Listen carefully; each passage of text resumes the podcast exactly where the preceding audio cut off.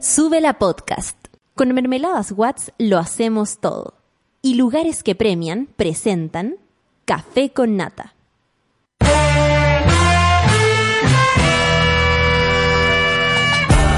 Cuando despiertas en otra sintonía, ves las cosas que otros no ven. Si a veces sientes que estás viviendo en Mordor, o como diría mi abuelita, te sientes como chancho en misa, este es tu lugar. Bienvenido al grupo de contención más diverso de la historia. Para ser parte, solo debes escuchar al resto, participar a tu manera, reír fuerte y comprometerte a buscar más misioneros para esta comunidad. Agarra tu taza y sírvete un buen café con nata, que ya está aquí nuestra guía espiritual de hoy, Fernanda Toledo, que no es una reemplazante, es importante. Hola, hola, hola, buenos días, buenos días monada, buenos días Chile, buenos días mundo, ¿cómo están? ¿Ya es jueves? Ya es jueves. Es súper jueves y ya casi termina el mes. ¿Te diste cuenta que No, agosto no. pasó así como de Sí. la nada? Ya, realmente yo creo que ahora sí el tiempo relativo y los días duran 16 horas, como Menos dicen. incluso. Menos de Yo 16, creo. una hora. Ah, ¿te imaginas? 10 horas no. ¿De? No, heavy, heavy Sí, está demasiado. difícil el, el tiempo, controlarlo. O Sí. que quede algo para ti. Oye, y ayer llovió, ¿cacharon?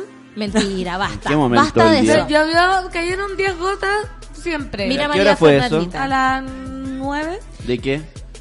De la noche. No tenía idea. Sí. Estaba Yo creo un cine que esa hora. contribuyó a que Sí. disminuyera la contaminación. Puede ser que sea, disminuyó un poquito. Tranquila, estamos Ah. súper preemergencia. No, pero yo creo, el, viste, el mundo se está tratando de expresar todos los días. Llueve un moco enano, pero llueve. Imagínate. No, Yo creo que solo tú ves lluvia. No, sí, le Además cayó- que dos gotas no son lluvia. Pero algo es algo, Sol, algo es algo. El vaso medio lleno. Ok. Por favor, Está por bien. favor, lluvia. Oye, hoy día saludamos a María Reina. Yo. ¿Quién me decís? Tú. María Reina. Todos somos María. Pero cual- eh, eh, Nueve de cada diez personas en Chile se llaman María. Sí.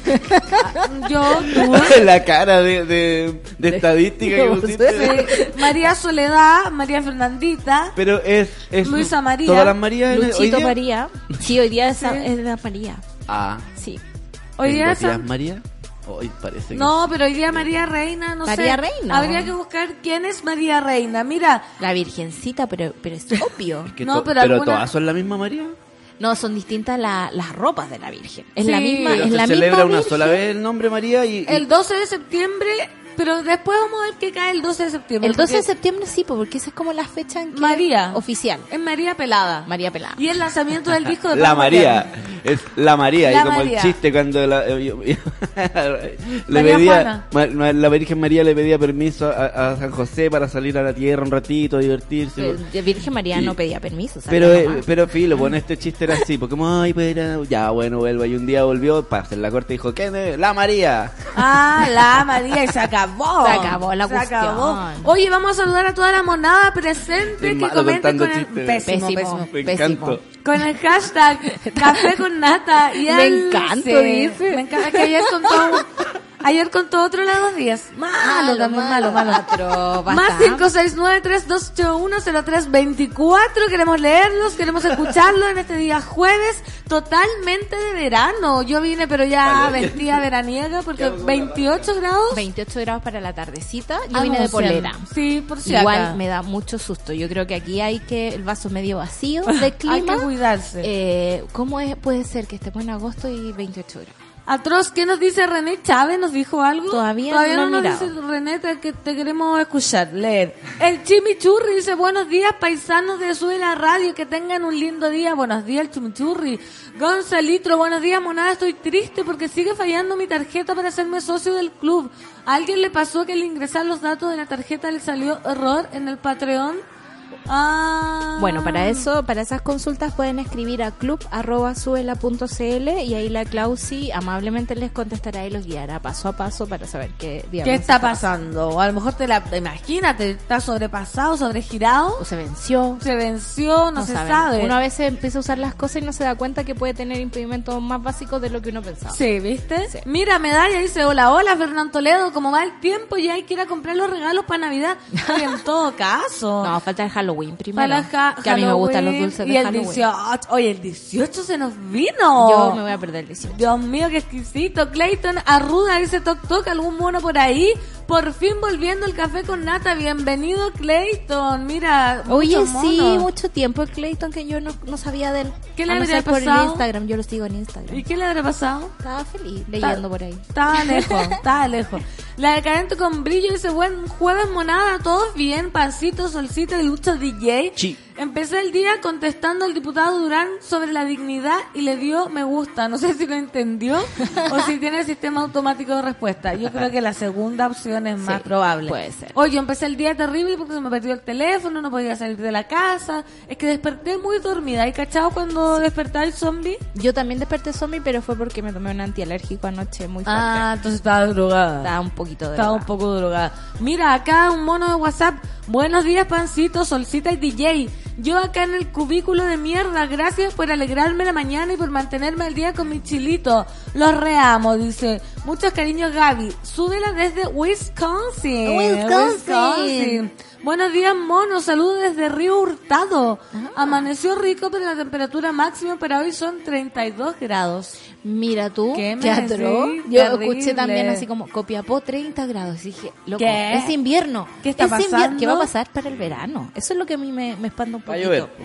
Pero Ojalá. podría ser, claro, Claro. ojalá No, sí que puede yo, yo creo que no va a llover en verano, yo creo que nos vamos a calcinar un poco, así como 40, 40 grados, grados. 41, Que así como temperaturas históricas en la capital. Ay, no, no, por favor. Hoy los noticieros, ayer vi un poco, eh, no, no, no recuerdo detalles mayores, pero como esa cosa de enfatizar weas mínimas de una noticia, el Por sensacionalismo. No hay ah, que ver, pero sí, no hay po, que la ver. TV abierta, amigo. No, si no, la- es- en un lugar que tuve que esperar por tres minutos, había un- una cosa de noticias y era sensacionalismo, sensacionalismo, brigio. Atroz. Ya de verdad que te juro que no me acuerdo las temáticas, pero como que me, me, pegué- me quedé pegado en el tratamiento, en la forma de re- realzar weas insignificantes de una noticia, pero que son eh, basurita Claro, entretenida. rimbombante Oh, para que la la gente weá. pegue. Mira, acá, buenos días, yo esperando el 3 de septiembre para ir a ver a la mona mayor en México. Feliz, feliz. Está una mona entre- mexicana. Mande- lleve a sus amigos. Ya a sus amigos manden fotos, manden Eso. salsa valentina. Hoy dice, las Marías así a secas se celebran el 12 de septiembre, que es la festividad del dulce nombre de María. Ah. Por supuesto, que somos nosotras las Marías más dulces. Oye, hoy día a la monada hay que avisarle Ya. que vamos a adelantar el programa. Ah, vamos a, vamos a hacer, esta semana está un poco acontecida Sí, en cuanto a en cuanto Sí. a pauta, porque la Rafa va a llegar a las nueve y media, porque yo sé que hay mucha monada esperando la terapia y se, eh, se aguardan para las diez. Claro, y- Así que deje de trabajar a las nueve y media. Exacto, va a estar de nueve y media a diez y media. Y de ahí po. se tiene que ir, tiene una reunión la Rafa, pero no los deja abandonados. No, pues Viene. imagínate. Sí. Dice, buenos días chiquillas, gracias por acompañar a la monada todos los días y dar las noticias tal como son, no como otros. Saludos al DJ Escobar que está en todos los programas, ¿viste? DJDM. Oye, la Su te dice, sí, llovió pancito, al menos en Santiago Centro un ratito cayó agua. Ven, ven, a mí como que me tratan de loca porque No. yo hablo de la es que lluvia. yo debo, que- yo pienso en que uno califica lluvia cuando llueve de verdad, o sea, cuando cae agua, las calles se mojan completamente, los árboles se Sí. mojan. Pero La- igual llega a salir olor a lluvia. Con esta lluvia No, chica sale un poco. Un manguera. poco. Sol. Estoy en Ah, desacuerdo. Sol, por favor. René Chávez apareció. Buenos días, Monada. Ya estamos en 9.5 en la capital.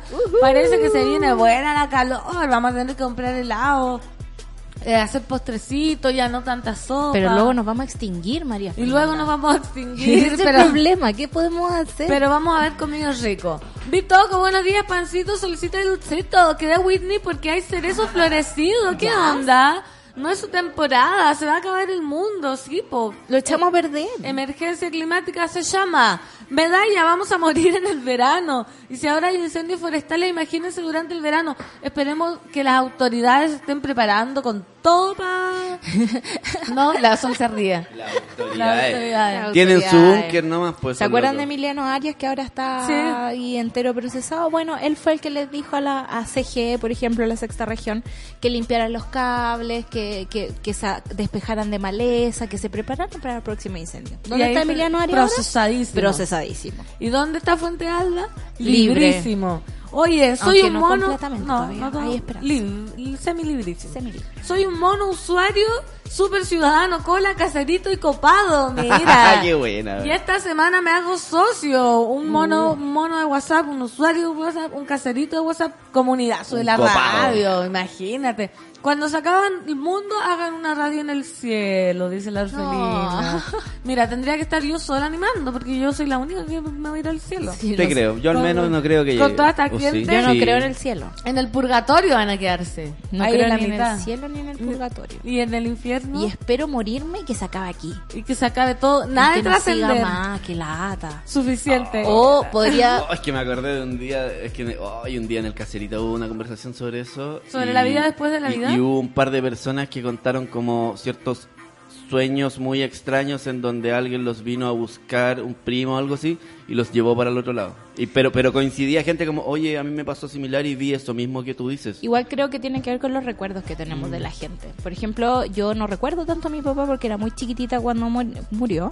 ¿Qué edad tenía? Tres años. Ah, Entonces no tengo, ponte tú, el recuerdo de su voz o ese tipo de cosas. Por lo tanto, no sueño mucho con él, salvo un par de imágenes que tengo que sé que son recuerdos de otra imagen. Claro, o que te han contado también. Claro. Como dijo el profesor Pero esto en particular Pero- era sobre un lugar.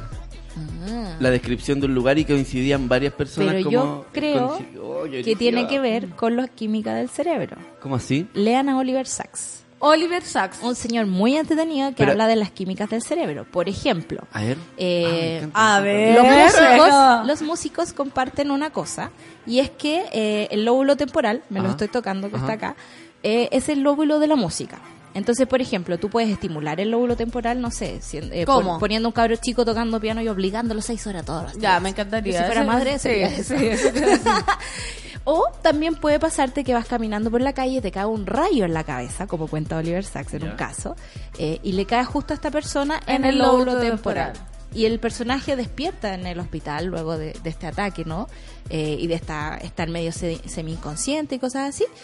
Y tiene unas ganas locas de tocar piano, unas ganas locas de tocar piano y, y deja todo en la vida por tocar piano. toca se transforma maravilloso. En un eh, pianista famoso.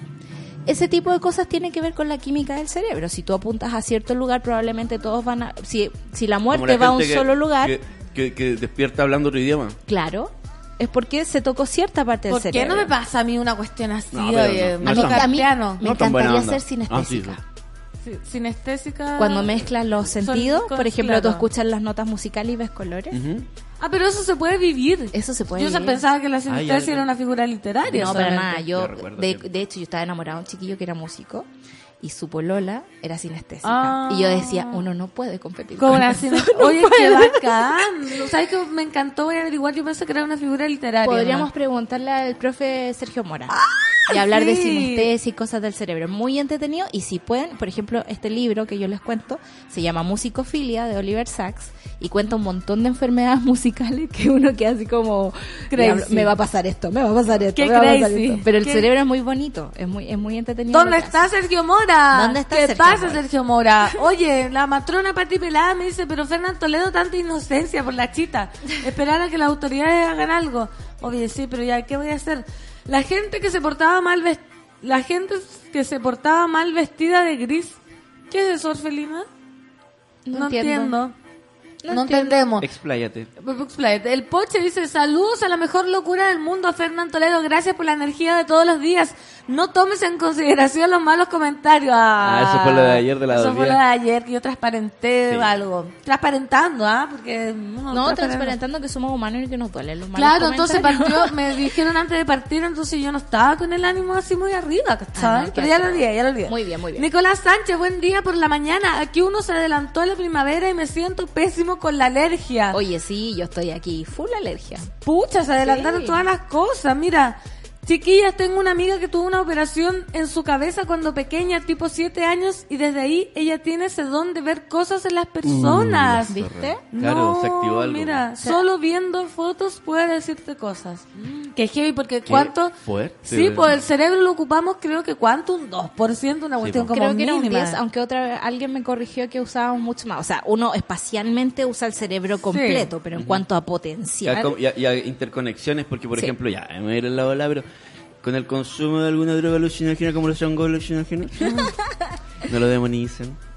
No, no, Eh, nadie demoniza acá nada. hay, no hay juzgamos, conexiones neuronales que no son tan posibles pero no son imposibles, de Claro. manera normal, pues, ¿cachai? O sea, se pueden llegar a lograr con ejercicios de meditación y todo eso, eh, pero hay conexiones neuronales que te, también que te permiten ver de alguna forma o entender y, y, y, mm, y conectarte como con el entorno en general Claro. Y vibrar de una forma, ¿cachai? Común. Y es- nunca lo he hecho. yo. Ah, y- y dice Yo lo que- leí. dice No, lo que he hecho. Sí lo he hecho. Hermoso, es bacán, eh, es un antidepresivo así por meses. Eh, no, tampoco le estoy diciendo a la gente que siente depresión que vaya y lo haga. O sea, también investigue, averigüe. No, porque además te porque puede esto hacer es química, mal. ¿cachai? Por ejemplo, a mí los- lo- las drogas me pasan que me ponen triste. Sí, pues no, entonces las personas tienen que investigar bien antes de llegar y tomar algo. Comunicación Pero en el fondo, responsable. Todo esto, que, a lo que apuntaba, mismo, a lo mismo que apuntabas tú, que el cerebro tiene conexiones neuronales que no son tan simples y que a Claro. veces con, con situaciones como las que tú describes o con ejercicios de meditación, entonces se puede llegar a esas conexiones y ver más allá. Ver Claro. más allá, más allá. Mira, acá digo el surround. Para la próxima tormenta eléctrica me voy a ir a la mitad de la calle con un No, pararrayos en mi lóbulo. No, amigo, no. Que controla el No. lenguaje. Para rayos en mi lóbulo. No, también te puedes ir a la... El Diego el Podrías surround. Voy a ir cortado. A ver si así me sale el alemán por la Scheisse, dice. Oye, qué difícil es. Diego, no lo hagas, Diego, por Mira, favor. si quieres aprender alemán, estudia matemáticas. Claro. Cuando uno estudia matemáticas, se activan los mismos... ¿Del lenguaje? Los mismos del lenguaje. Oye, vamos a ir a estreno. Ella. Porque todo, eh, se, todo se alinea, guacho. Yo hice una pregunta en mi Instagram aleatoria a raíz del capítulo de Sergio Mora. Y subí una historia que decía, ¿te escribe o solo te contesta? Y toda la gente me dijo, ¡ay, me tocaste la fibra! Paloyo, Sí, además, ¿te bien, escribe o te contesta? Yo solo contesto, pero no es de pesa. No, pero viste, ya, pero uno cuando está Ay, enamorado... ¿Quién soy yo entonces? Sí, po. Ah, te- Bueno, te escribe, Mira, te contesta y de ahí nació mi pregunta, ¿el amor duele?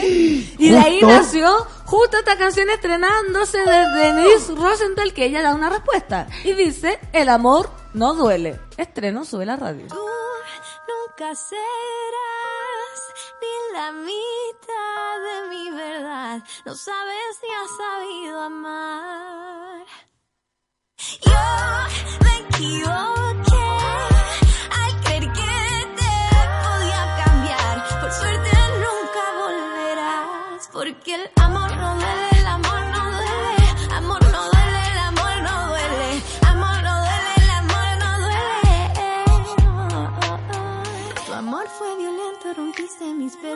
uno a uno. Vivía desde el miedo azul, corriendo para no existir. Tan diminuta como una hormiguita me hiciste sentir que yo no tenía mejor opción que tu falta de reflexión. Soy dueña de mi vida, de ahora en adelante no se me olvida.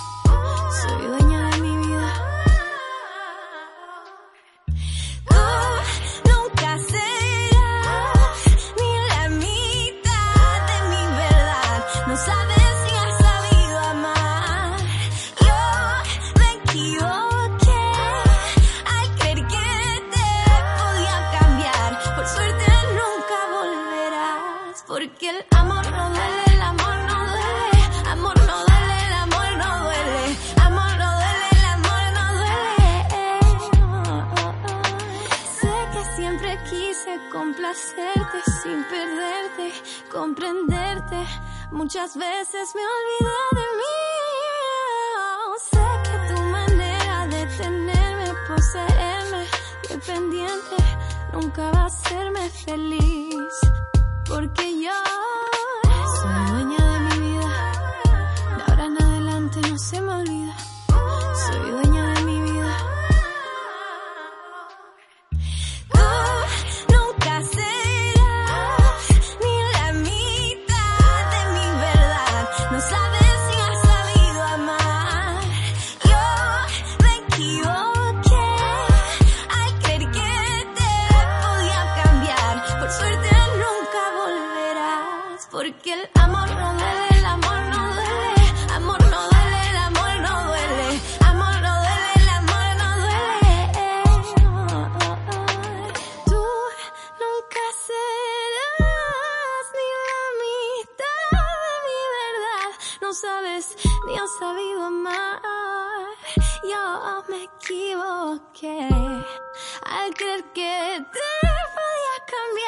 Por suerte nunca volverás. Amor no duele, el amor no duele. Porque el amor no duele, el amor no duele. Amor no duele, el amor no duele. Amor no duele, el amor no duele. Clarito, clarito. El Igual me dan no ganas de ir a reclamarle a la soda Denise. Claro, el mí amor no me no duele tanto. Claro, a, no- a todos nos ha dolido, pero no debiese doler, ¿ah? No Mira, a todos doler. nos ha dolido. Seguro que sí. Seguro que sí, pero la idea es que no. Oye, el acontecer nacional e internacional no se detiene. Solo el lo vamos a tener pausado. Lo vamos a tener pausado, vamos a darle un, una pincelada de lo que está pasando en este mundo, porque fraude en el ejército, otra vez, parece disco rayado. Vamos de nuevo con ese caso. Corte marcial otorga libertad bajo fianza a general Juan Miguel Fuente Alba, llamado hoy día en la radio escuchada el Señor de los Anillos. Así le decían. Qué divertido. Porque se compraba joya, mucha joya. Y bueno, con nuestra Y auto. El uniformado se encuentra bajo la medida cautelar de prisión preventiva en el batallón de Peñalolén desde el 14 de febrero, Día del Amor, que no duele, luego de haber sido procesado por malversación de 3.500 millones de recursos públicos en el caso del fraude en el ejército. Lo mismo que Oviedo, ¿no? También Es que están todos 3.500. metidos en la misma cifra, digamos. Ah, ya, más Sí. o menos eso es lo que se maneja. Sí. Durante la tarde de este miércoles, la Corte Marcial tomó la decisión de otorgar la libertad bajo fianza al ex comandante en jefe del Ejército General en retiro, Juan Miguel Fuente Alba. Fuente Alba quedó en libertad luego de una votación de 3 contra 2 tras el pago de una fianza de 5 millones de pesos. El militar se encuentra procesado por la mal- malversación de recursos públicos por un monto que alcanza los 3.500 millones. O sea, le alcanzó regio para pagar la, Por la fianza. supuesto, o sea, y le 5 sobró. millones versus 3.500 que ya, por supuesto, hiciste crecer. Obvio. Invertiste. O sea, le- el- en la causa del fraude en el ejército que lleva la ministra Robbie Rutherford. We love ¿Dónde, Robbie ¿dónde está. Robbie? El uniformado se encuentra bajo la medida cautelar de prisión preventiva en el batallón de Peñalolén desde el 14 de febrero pasado. Que básicamente es su segunda casa. O sea, tanta medida preventiva no, No hay.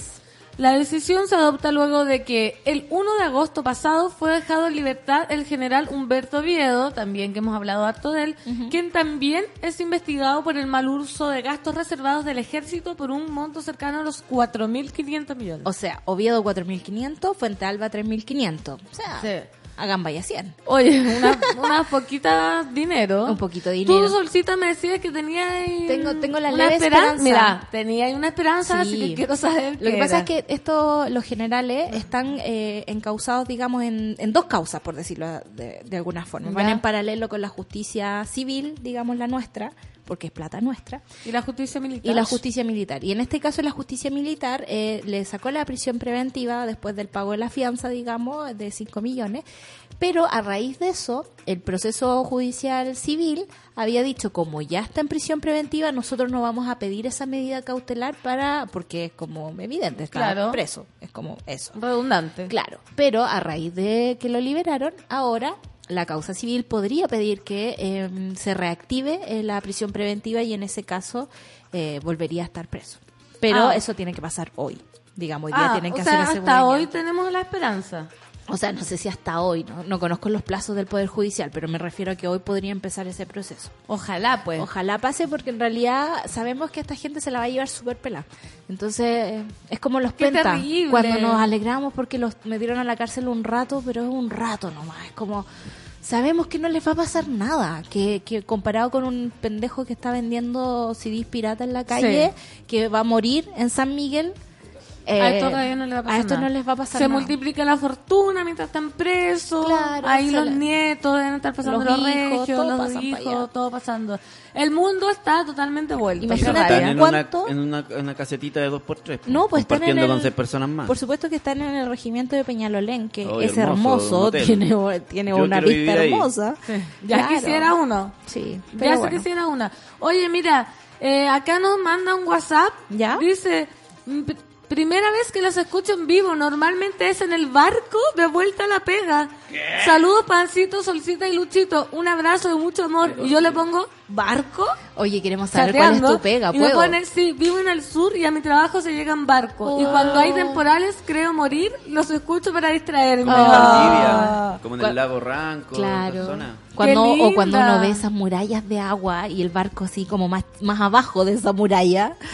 Amigo, te entiendo. Oh, qué lindo. Te ¿Viste? mandamos muchos cariños. Le mandamos mucho cariño y bienvenida o bienvenide, bienve, no sé, bienvenide. Bienvenida. Bienvenide porque es la primera vez que nos escuchan vivo. Así que decirle a la amigue, porque no, no- No sabemos si es no amigo, veo las amigo, fotos de amigue. WhatsApp yo. Pero que todos somos amigues. Sí. aquí somos todos como amigues que vamos a empezar ya la terapia Sí, con la porque Rafa. ya llegó la Rafa y la Rafa tiene reunión, así que la vamos a hacer Sí. todo muy expedito. Y Pero- luego vamos a volver a las Y luego noticias. vamos a volver a las noticias y vamos a seguir leyéndolo. Y la terapia de hoy es muy heavy Sí. porque es eh, de respecto a temas que han salido de acá mismo, que es cuando las parejas dejan de, Tienen- fi- de fifar. de fifar. Pe- o tienen distintos ritmos. O tienen distintos ritmos del fifeo. Oye, eh, tenemos una chiquilla hermosa que hace unas notas en la web y por lo tanto el caso de la Rafa ya está en la web.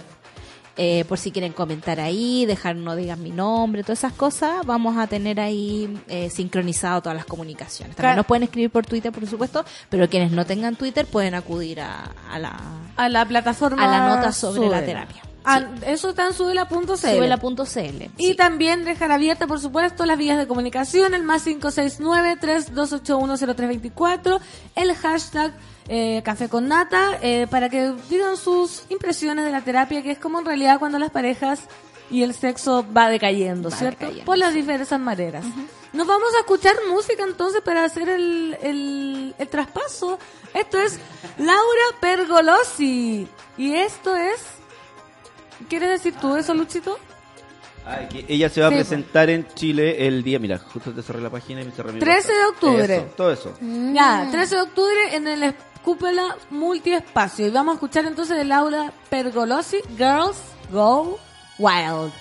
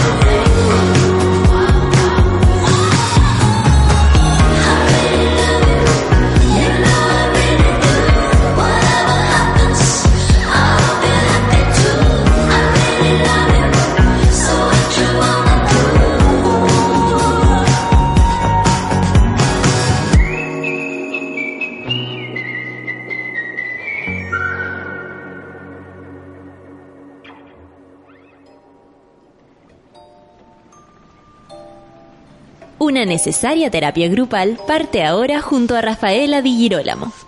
Únete al diván del vial en Café con Nata.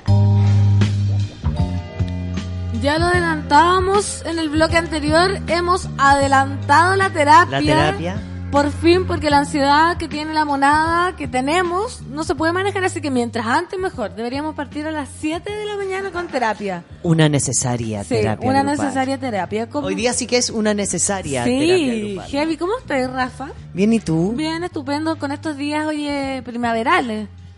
Primaveral es exquisito. Pero, pero ayer Veraniego. estaba como, es como día por medio, ¿no? Se turna. Sí. Como que decide un día sí, un día no. Ayer hacía frío, llovió incluso, aunque todos me digan que no.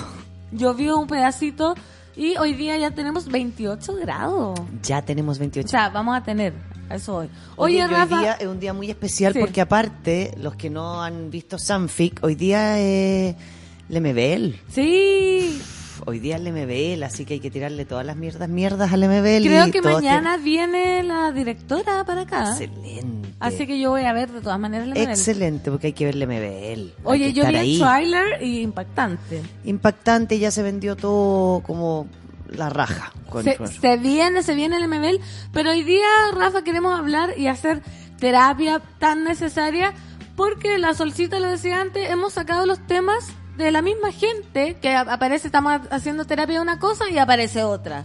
No, así todo- ya ha sido la raja que lo esté mandando en mail. Gracias. Ay, ven. Gracias, porque así nos organizamos mucho mejor y no queda ni uno fuera. Eso. Así que buenísimo lo del mail. Oye, voy a leer entonces el caso que vamos a analizar hoy, ¿ya? Dale.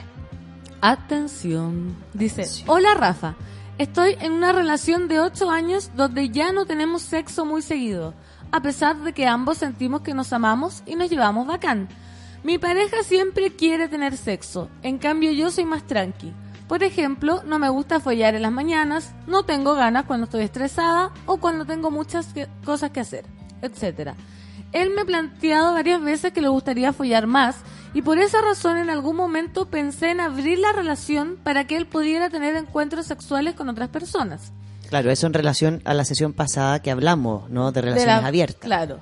Yo no estoy interesada en meterme con otras personas por ahora. Realmente yo no podría y asumo que no estoy preparada para dar ese paso. Lo hemos conversado, entonces la idea está desechada por ahora. Pero siento que para mi pareja es una necesidad y me da paja que esté reprimiéndose. Pero más allá de llegar al consenso la conversación y él respetar mi sentir, quisiera saber si abrir la relación es la única solución para esta diferencia de energías sexuales.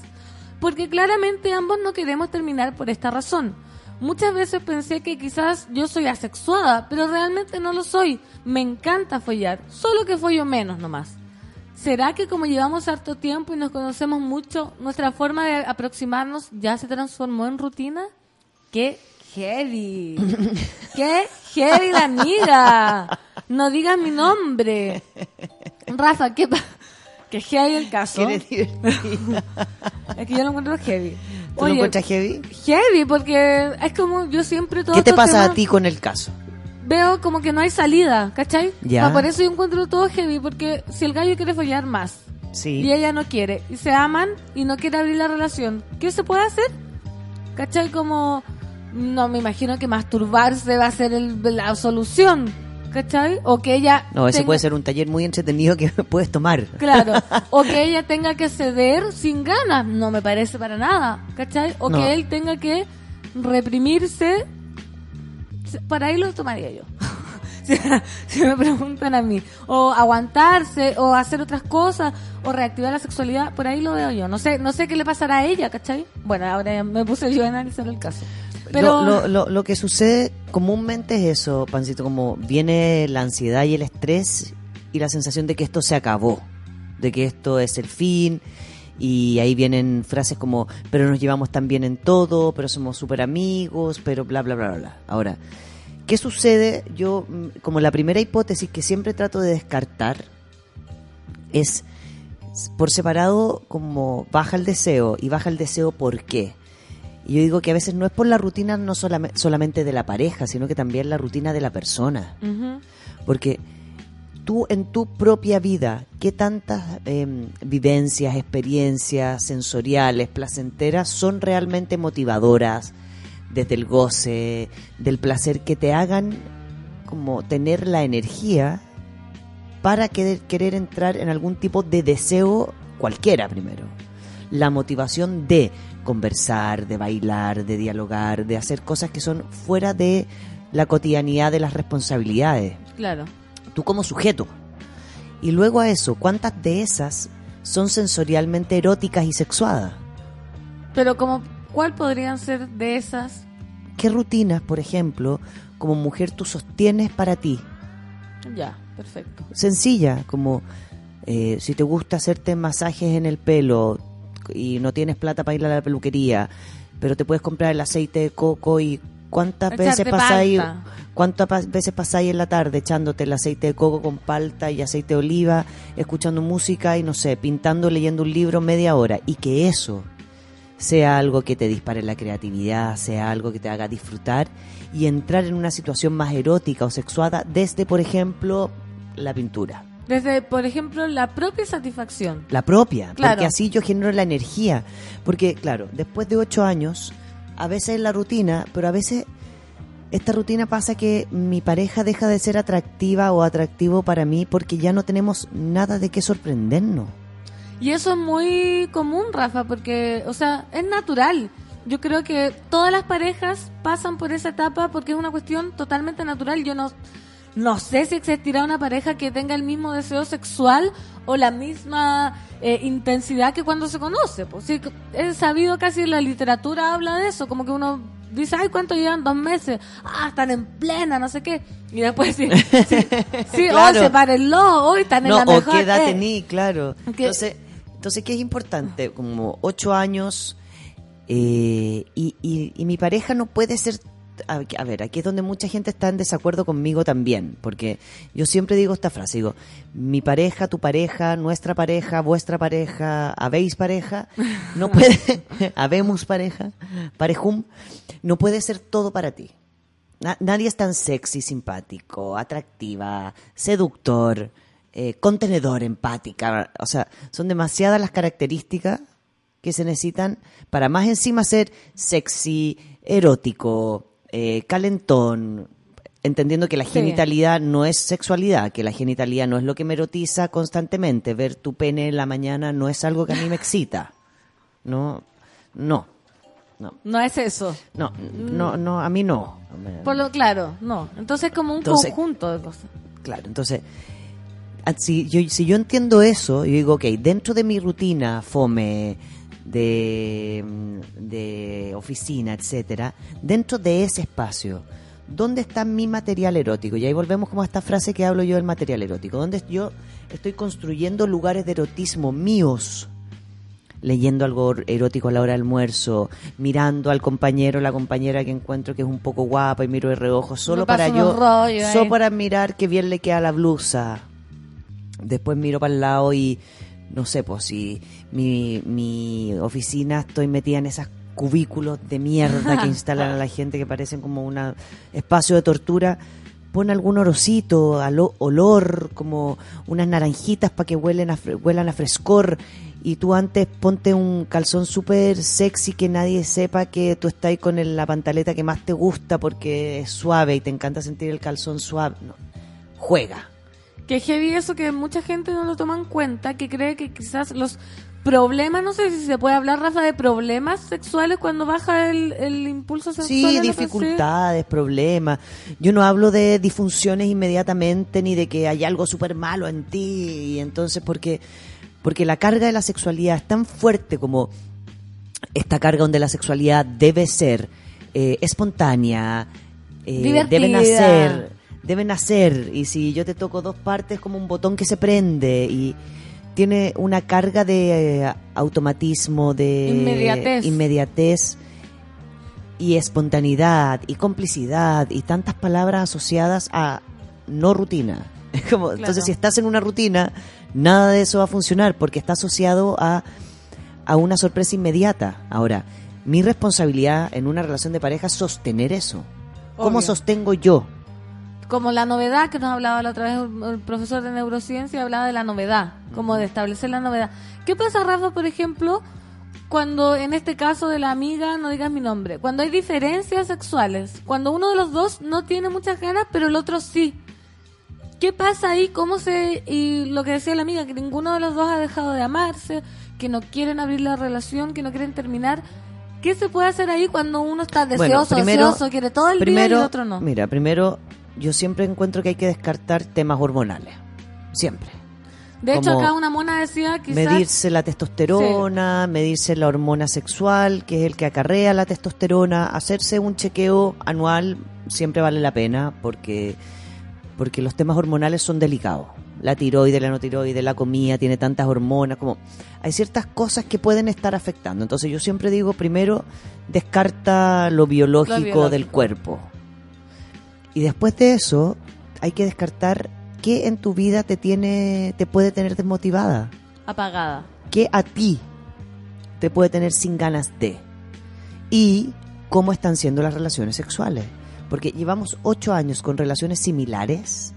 Llevamos ocho años teniendo relaciones sexuales aproximadamente de dos o tres formas. Siempre tiene que haber una penetración. O solamente podemos atracar y yo masturbarte y tú hacerme sexo oral y se acaba. Y no necesariamente llegar a un orgasmo, sino que hacerme sexo oral un ratito para relajarme, como te pido que me... Como Como que me- un masaje en la espalda. Claro, entonces la dificultad se transforma cuando la relación sexual pasa a ser de algo que debe ser de alguna forma. Entonces debemos tener orgasmo, penetración, no sé qué, bla bla, la estructura que la pareja desee. Pero cuando se- cuando la ansiedad va porque debe ser de alguna forma y es muy complejo llegar a esa forma, es cuando empiezan las dificultades, porque es como, ah, entonces no te gusto, ah, entonces no te calentaste tanto, pero te fuiste o no te fuiste, ay, pero ¿qué te pasó? ah, entonces, y Uh, empieza la inseguridad. sí.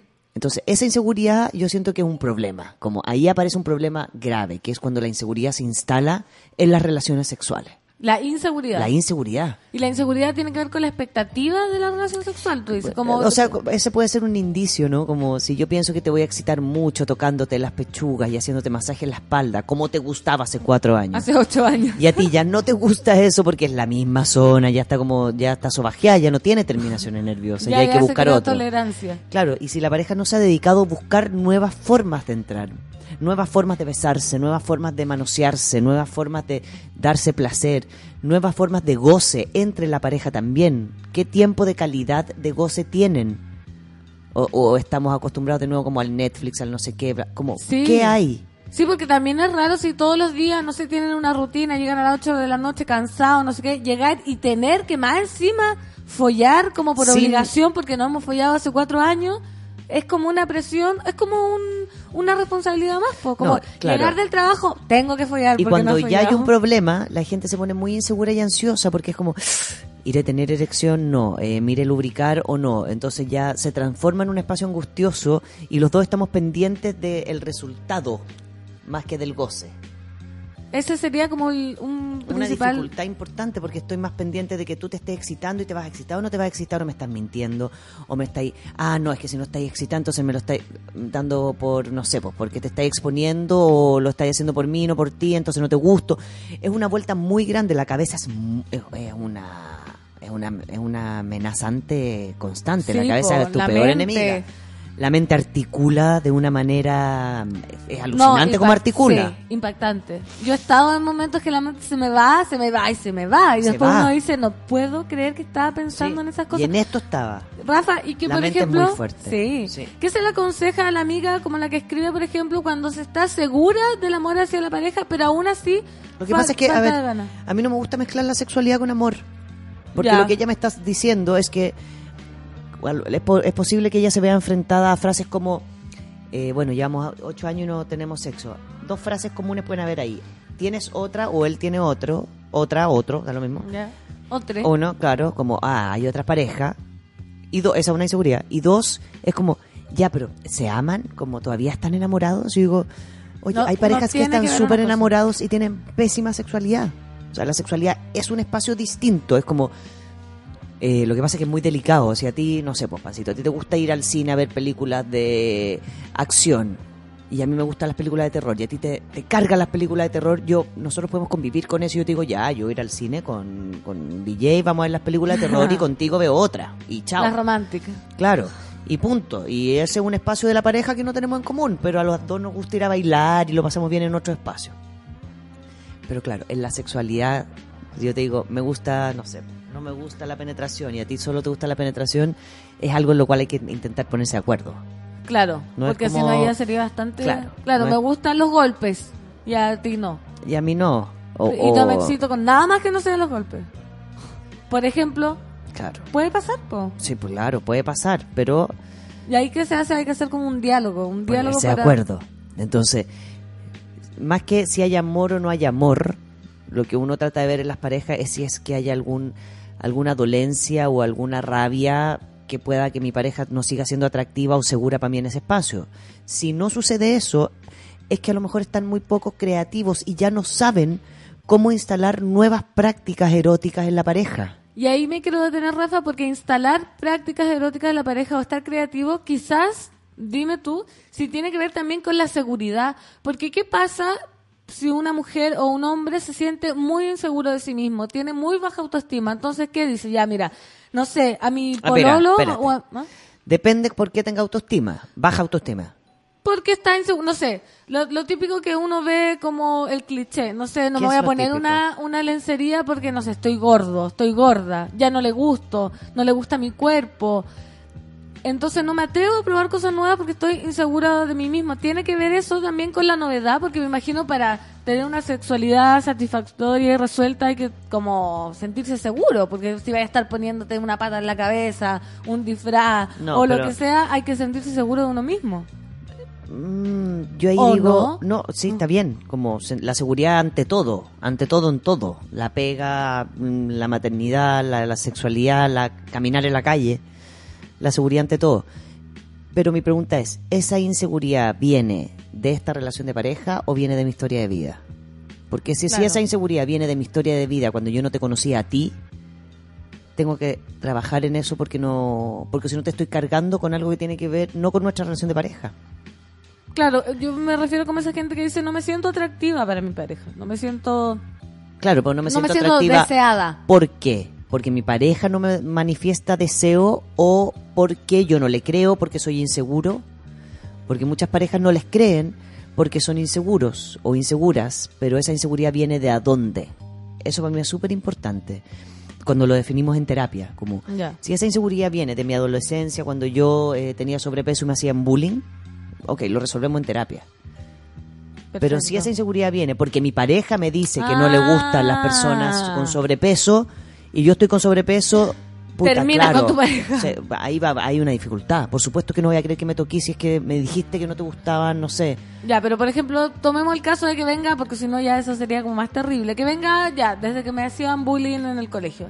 Eso, ¿cómo se puede trabajar? ¿Con terapia? Porque puede ser como, me acuerdo perfecto, como de una amiga que me decía como, ella no estaba ni ahí. Le decía como, me da lo mismo, como que tenía una pechuga quemada, me acuerdo. Y me da lo mismo, me decía, yo me muestro, tal cual, porque sé que le gusta el gallo, como que no, no uno cree que el, gallo o la galla anda mirando, oye, tiene un lunar de carne, oye, tiene una estría, oye, tiene un rollo, y los gallos cuando están, o las gallas cuando están en eso, están nomás. po. Entonces, ¿qué pasa cuando alguien no, no se cree el cuento realmente y le da pudor, le da vergüenza, está inseguro. Ahí me imagino que nunca se va a llegar a una sexualidad plena. Una sexualidad plena y es súper eh, bueno es súper complejo el tema del, del cuerpo y los estereotipos al minuto de entrar en la sexualidad.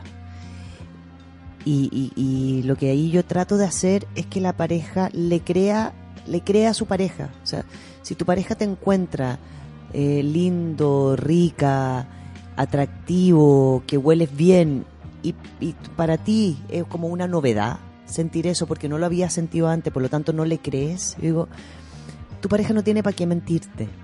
Claro. No, uno tiene que apostar que si uno está en pareja, Tiene que confiar, ¿no? tiene que confiar. O sea, la- el- el- por lo menos confiar en lo que me dice. Porque si no, la paranoia es muy grande en, en todo. En, en si vas a salir, si no vas a salir, si con quién vas a estar, con quién no vas a estar. Entonces, eh, eh, se abarca muchos espacios de, la- de las relaciones. Y la sexualidad, como es tan delicada, si yo siento que no le creo a mi pareja, ¿cómo le voy a cargar eso a mi pareja? Sí. Como no, me lo estáis diciendo porque no sé qué, porque estáis súper caliente nomás, no porque me le gusta. Porque como- tenéis lástima. Mucha gente yo he Porque tenéis escuchado, lástima. vos te da lata decirme que no, te da lata no sé qué. Ay, te estáis forzando. Yo he escuchado parejas que dicen, no, te apuesto que eso- usted se tomó una pastilla porque es imposible que me desee. Y es como, ¿de dónde viene eso? Eso no viene de ahora. Mira. Viene de ti. ¿WhatsApp? Sí, sí, no, si acá los monos por WhatsApp tan Pero terrible. ¿cómo? Entonces ya Twitter no, ahora pasamos Sí, a otra es que etapa. yo- estamos en do- doble etapa. Mira, Oh. acá sí. A- Abrí la, Generaste un cambio de paradigma. abrí la relación. Abrí la relación. Ya no satisfacía totalmente Twitter. Mira, saludos, dice, las escucho atento a un tema que no tiene nada que ver conmigo, porque él es muy on fire, dice, pero siempre es bueno analizar otras realidades. Acá dice que la amiga debería consultar si es que tiene que dejar las pastillas anticonceptivas, porque esas sí que bajan la libido. Mira, lo que tú nos decías también. Acá nos dicen, no digan mi nombre, yo llegué a crear un rechazo sexual hacia mi pareja que sentía que teníamos sexo sin yo querer, casi al punto de sentirme abusado, aunque diera mi consentimiento. A ¿Cómo, tal cómo? A ver, ¿me lo podéis repetir ese? Espérate. Mira, yo llegué a crear un rechazo sexual hacia mi pareja que sentía que teníamos sexo sin yo querer. Casi sentirme abusado, aunque le diera mi consentimiento, a tal punto que terminé con él por eso. O sea, también está la necesidad de satisfacer al otro, porque no sé, pues mi pololo quiere fifar, como la amiga también que no escribió, no diga Claro. mi nombre, y empezar a ceder sin tener ganas. Entonces me imagino que sin No, tener ganas... terrible. El riesgo que corro ahí es responsabilizar a mi pareja de la sensación de, propio- abuso. Sí. ¿Cachai? Y si yo estoy cediendo, acordémonos de algo, el sistema nervioso central es cerrado. Si yo hago un par de gemidos y cuando Harry conoció a Sally me mando eso, vean la película Los jóvenes que no la han visto. ¿No Porque la has visto, escena- Lucho? Oh. No. Ya. Bueno, después vamos a hablar de, otro día vamos a hablar Sí. de películas eróticas, pero hay una escena ahí donde ella finge un orgasmo, porque según el hombre con el que está conversando, las mujeres no podemos fingir orgasmo, y ella finge un orgasmo también en la mitad de un restaurante, que es muy hermosa la escena, pero si yo estoy fingiendo, mi pareja no tiene por qué adivinarme, entonces Claro. el otro día tuve una paciente que le pasó, se metió con su pareja, ella no tenía ganas, estaban follando, ella se puso de espalda para que no la viera llorar. No. Él no la vio llorar, obvio. Y ella como mm, gemía para tratar de pasar piola. Qué terrible. tuvo su orgasmo, etcétera. Y ella se dio vuelta y se puso a llorar a mares. Este hombre casi se descompuso porque no entendía qué pasaba. Y ella le decía, pero ¿cómo no sentiste mi pena? Me- ¿Cómo voy a sentir tu pena? Estáis de espalda, me estáis mostrando, es de noche, estamos follando, estamos follando en silencio porque están los niños, eh, está- tienen una guagua al lado. ¿Cómo voy a saber? Claro. Y ella lo, lo- y, y lo responsabilizó y lo culpó. Y ahí yo siento que es injusto porque yo decidí mentir también. Pero claro, ahí Y me expongo a yo dañarme sin que el otro se entere. Sí. Y ahí Eso me voy a poner delicado. en tu lugar, Rafa. Me voy a poner Rafa. ¿Por qué?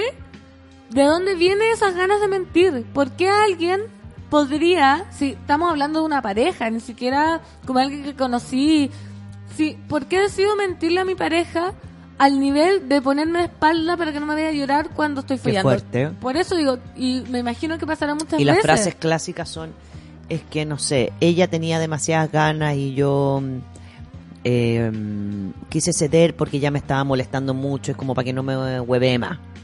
O porque anda mal genio, porque no hemos tenido sexo. O en vez de resolver el por qué el deseo yo lo tengo tan disminuido y cómo se lo planteo a mi pareja y qué prácticas le ofrezco que sean distintas a las que yo no estoy queriendo tener, porque yo puedo no tener, no querer tener penetración o sexo oral, pero te puedo invitar a otras cosas que también sean placenteras. Claro, en vez de estar cediendo y, exponerme a silencio, a ese gran exponerme a un daño. daño increíble. Porque puede ser un daño físico y psicológico y crearme, yo misma crearme Y un daño en la pareja que a veces es irreparable. Sí, pues, obvio. Yes. Imagínate, el, y el, en, en este caso el, el gallo nunca se enteró, digamos. Hasta que el Feliz había tenido su orgasmo, la abraza y se da vuelta y llora y te dice como, ¿por qué? ¿Qué le dijo? Creo que fue como, no fue porque me hiciste esto, pero es como, ¿por qué no estás conectado conmigo? Y el otro así, entonces yo le, le digo a ella que me, que me grafique escena a escena cómo fue el encuentro sexual, para que ella se diera cuenta, De o que- nos diéramos cuenta, que no había posibilidad de que él lo viera. Entonces ella cuando logra ver eso, viene, o sea, viene como la pregunta de, chucha, ¿por qué mierda hice esto? ¿Por qué hago esta wea? Terrible. Mira, acá, Rafa, tenemos otro Wow. WhatsApp. El paradigma, te- bienvenida al nuevo paradigma. Dice, Pancito, me encanta escucharte, amo los jueves de Rafa. Estoy con mi pareja hace más de 12 años.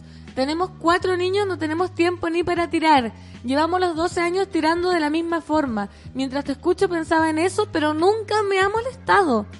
Pero porque no tengo tiempo ni de cuestionarlo. ¿Cómo buscar otras formas? ¿Qué hacer distinto? Como que no se me ocurre. Dice, un abrazo a las dos. 12 ver. años con la pareja y no la ha molestado. 12 años con la pareja no lo hemos estado perfecto. Es que si no la ha molestado, Si no, quizás lo hemos no, molestado, no tenemos un problema. Ahora, yo siempre digo lo siguiente, si tenéis tiempo para tener cuatro hijos, tenéis tiempo para hacer cuatro desayunos, más el tuyo, más la comida, tenéis tiempo para follar. O sea, esto es una pega. Y si para eso, si, si yo a veces me quedo, no sé, desvelada porque mi hijo tiene fiebre, y el otro día igual voy a trabajar a las 8 de la mañana, Puedo tirar un ratito. puedo quedarme un día hasta las 12 de la mañana, no con mi hijo con fiebre, sino que follando o besándonos o atracando o comiéndonos un quesito con la pareja.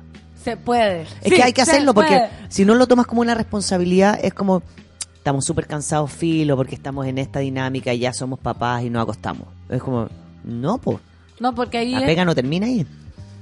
Ahí sigue y sigue y después pueden pasar años y años. Años y años. Y por años te digo 15 años, por Sí. ejemplo. Oye, acá otro WhatsApp. Bienvenida al paradigma. Gracias. Qué fuerte, dice, yo también cedía y era porque sentía la culpa de que mi pareja no pudiera satisfacerse con lo que él quería. Me sentía egoísta y por eso lo hacía por obligación hasta que me vio llorar. O sea, no es la única. Mira, acá, Mira. hola Pan, hola Rafa, yo estoy con ansiolíticos y eso produce que la prolactina aumente y por ende mi líbido está por el suelo. Finalmente, eso hace que yo tenga poco deseo. Se nota que él quiere tener sexo, pero no hace nada porque pasen cosas. Antes de eso, yo era el que mayoritariamente tomaba la iniciativa para follar y ahora no pasa nada. ¿Cómo le digo que haga algo? Eso también. Porque hemos hablado, Rafa, desde la- todo muy personal, ¿cierto? ¿Qué me pasa a mí? A mí con, con, con el sexo, si tengo o no tengo ganas. Pero, ¿cómo le puedo plantear yo a la pareja para que no suene como lo que hemos hablado todo el tiempo? Para Claro. que no suene como que te estoy exigiendo, para que no suene como que no me gusta y cómo llegar a decir, hola, eh, ¿sabes que me gustaría que tuviéramos más sexo? O ¿sabes qué? Me gustaría que eh, te pusiera ahí algo distinto o sabes qué me gustaría cómo se plantea el uno al otro porque ya vimos del material sexual propio como la seguridad de uno mismo pero qué pasa cuando uno no puede contarle esto a la pareja O sea, aquí, y aquí viene otra Para cosa. que no suene como si las personas se ponen de acuerdo, insisto, para ir al cine a ver una película, nos tenemos que poner de acuerdo en qué cosas en la sexualidad o qué partes de la rutina. La gente le tiene mucho miedo a hablar de sexo, porque siempre que siente que va a terminar en una pelea. Como que la conversación ya de sexualidad es un tema tabú. Hablar de la posibilidad de tener una dificultad en la sexualidad es un tema tabú porque se siente, como dijimos al principio, que va a venir dada espontáneamente por algo y que si tenemos dificultad en la sexualidad es porque hay algo muy grave en la pareja. insolucionable quizás Y terrible, ¿cómo lo vamos a hacer? Si se supone que es algo normal, entonces bla, bla, bla, bla, bla. Entonces, a veces solo hablarlo concretamente, yo decirte lo que estoy, lo que me estoy sintiendo, puede resolver gran porcentaje. Solo decirlo. Pero ¿cómo dar ese paso? Hay que sentarse a hablarlo. Y hablarlo hasta las 4 de la mañana. Obligarse a hablarlo, pues si no pasa... Obligarlo, y no una vez. Obligarse a instalar este tema para que, para que podamos hablarlo, descomprimirlo. Y ahí recién em- puedo empezar a, sin la ansiedad de que tenemos que hablarlo, de que no te dije todo, y sin dañar. ¿ah? Y no es tu culpa. Es como, es que tú una vez me, es que tú no. No. No, no, no. no. Es nuestro. súper complejo. Es nuestro, es mío. Es, a veces yo no sé qué me pasa, que ya no tengo deseo. Sé que no pasa por el amor. Sé que puede pasar porque me aburrió la sexualidad también. ¿Cachai? Perfe- Con mucho tacto. Con, mu- con, con mucho tacto y con mucho análisis personal. Porque, claro, echarle la culpa al otro no creo que solucione nada. Peor, el otro se va a sentir más inseguro y, Sí. y menos... Ya. Rafa, voy a hacerte una pregunta. Tenemos que cerrar. A las diez y media, po. Ah, ya. Vamos, a... Vamos- ya. vamos a música. Ya, vamos a música ¿Por qué ahora. yo decidí? No, ah, por mi reunión. Claro, no, dije, una hora. si O sea, no- yo estoy aquí una hora. Ah, ya, perfecto. Hostia. Oye, nos vamos entonces con música. Esto es Radiohead 15 Step.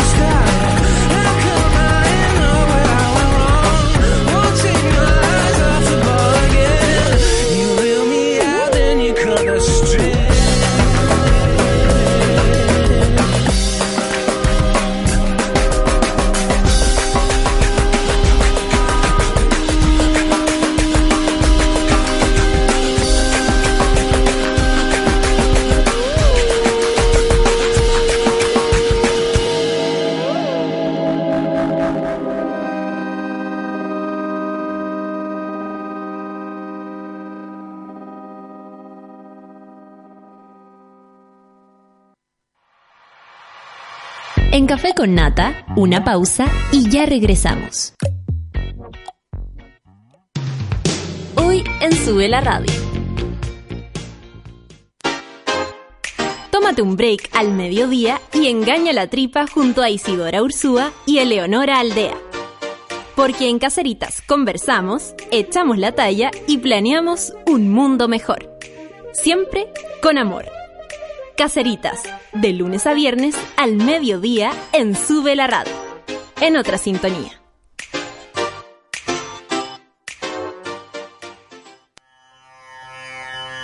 En el mundo de hoy no se mueve ni un audífono sin que Pato Pérez y Manuel Toledo Campos lo sepan. En Revolver nos gusta la música, nos fascinan los conciertos y amamos las buenas canciones. Todos los jueves a las 3 de la tarde, por Sube la Radio y en otra sintonía.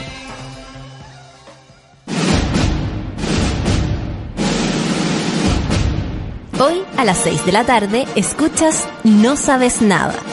Un análisis detallado de las series y películas del momento con Lula Almeida, José Bustamante y Claudia Cayo. Advertencia. Muchos spoilers.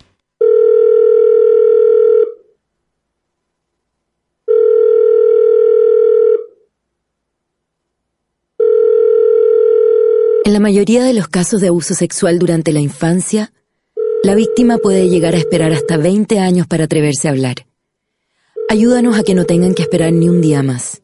Hazte socio hoy en www.paralaconfianza.org para que ninguna llamada quede sin contestar.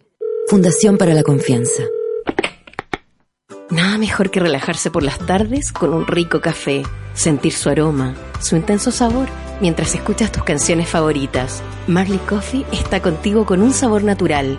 Comparte la buena onda. Vívela con tus mejores amigos. Porque no solo es un café, es Marley Coffee.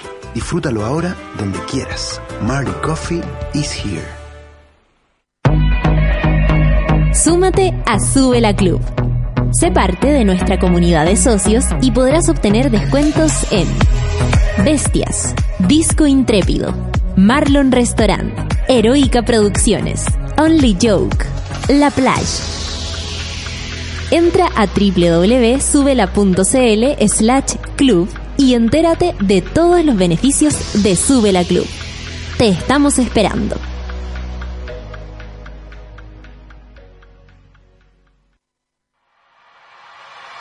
Ya estamos de vuelta en Café con Nata. El café con nata es posible gracias al apoyo de los socios de Sube la Club. Gracias, por ejemplo, a Rosario Figueroa, Constanza Romo, Jocelyn Pavés, Diego Gamboa Contreras, Tamara Humada Díaz, Zafiro Bastías, Boris Roland y más. Porque te necesitamos para seguir creciendo. Hazte socio y participa del medio que soñamos juntos. Más información en www.subela.cl slash club. ¿Estamos de vuelta? Ah, Estamos de bajando, vuelta. bajando las revoluciones. Estamos de vuelta eh, con la Rafa impactada por el WhatsApp. Que ahora Impactada. viste impactada. Y ahora con podcast, como mi, déficit atencional no puede con tanto. Yo soy- Y eso que que- funciona. Yo soy multitasking Tú eres impactante. multitasking. Sí, impactante. Yo soy multitasking en la cocina. ¿Sí? Puedo hacerte un pan tostado, huevo pochado, té, café, leche y va a llegar todo caliente a tu cama. Ah. Y yo. Todo. Fantástica. Todo. El desayuno y yo. Oye, Rafa, estamos ¿Ves? hablando... Ese es mi material erótico. po, por supuesto.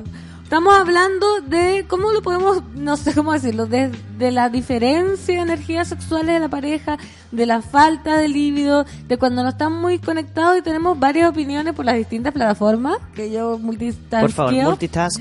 Mira, acá por, por la página de la radio dice, hola Rafa, tenemos un gordito exquisito de un año cuatro meses. Después de tenerlo, he perdido casi por completo mi deseo sexual. Siento que amo a mi pareja, soy feliz con él, pero no tengo ¿Cachai deseo cómo la gente al tiro mete el amor?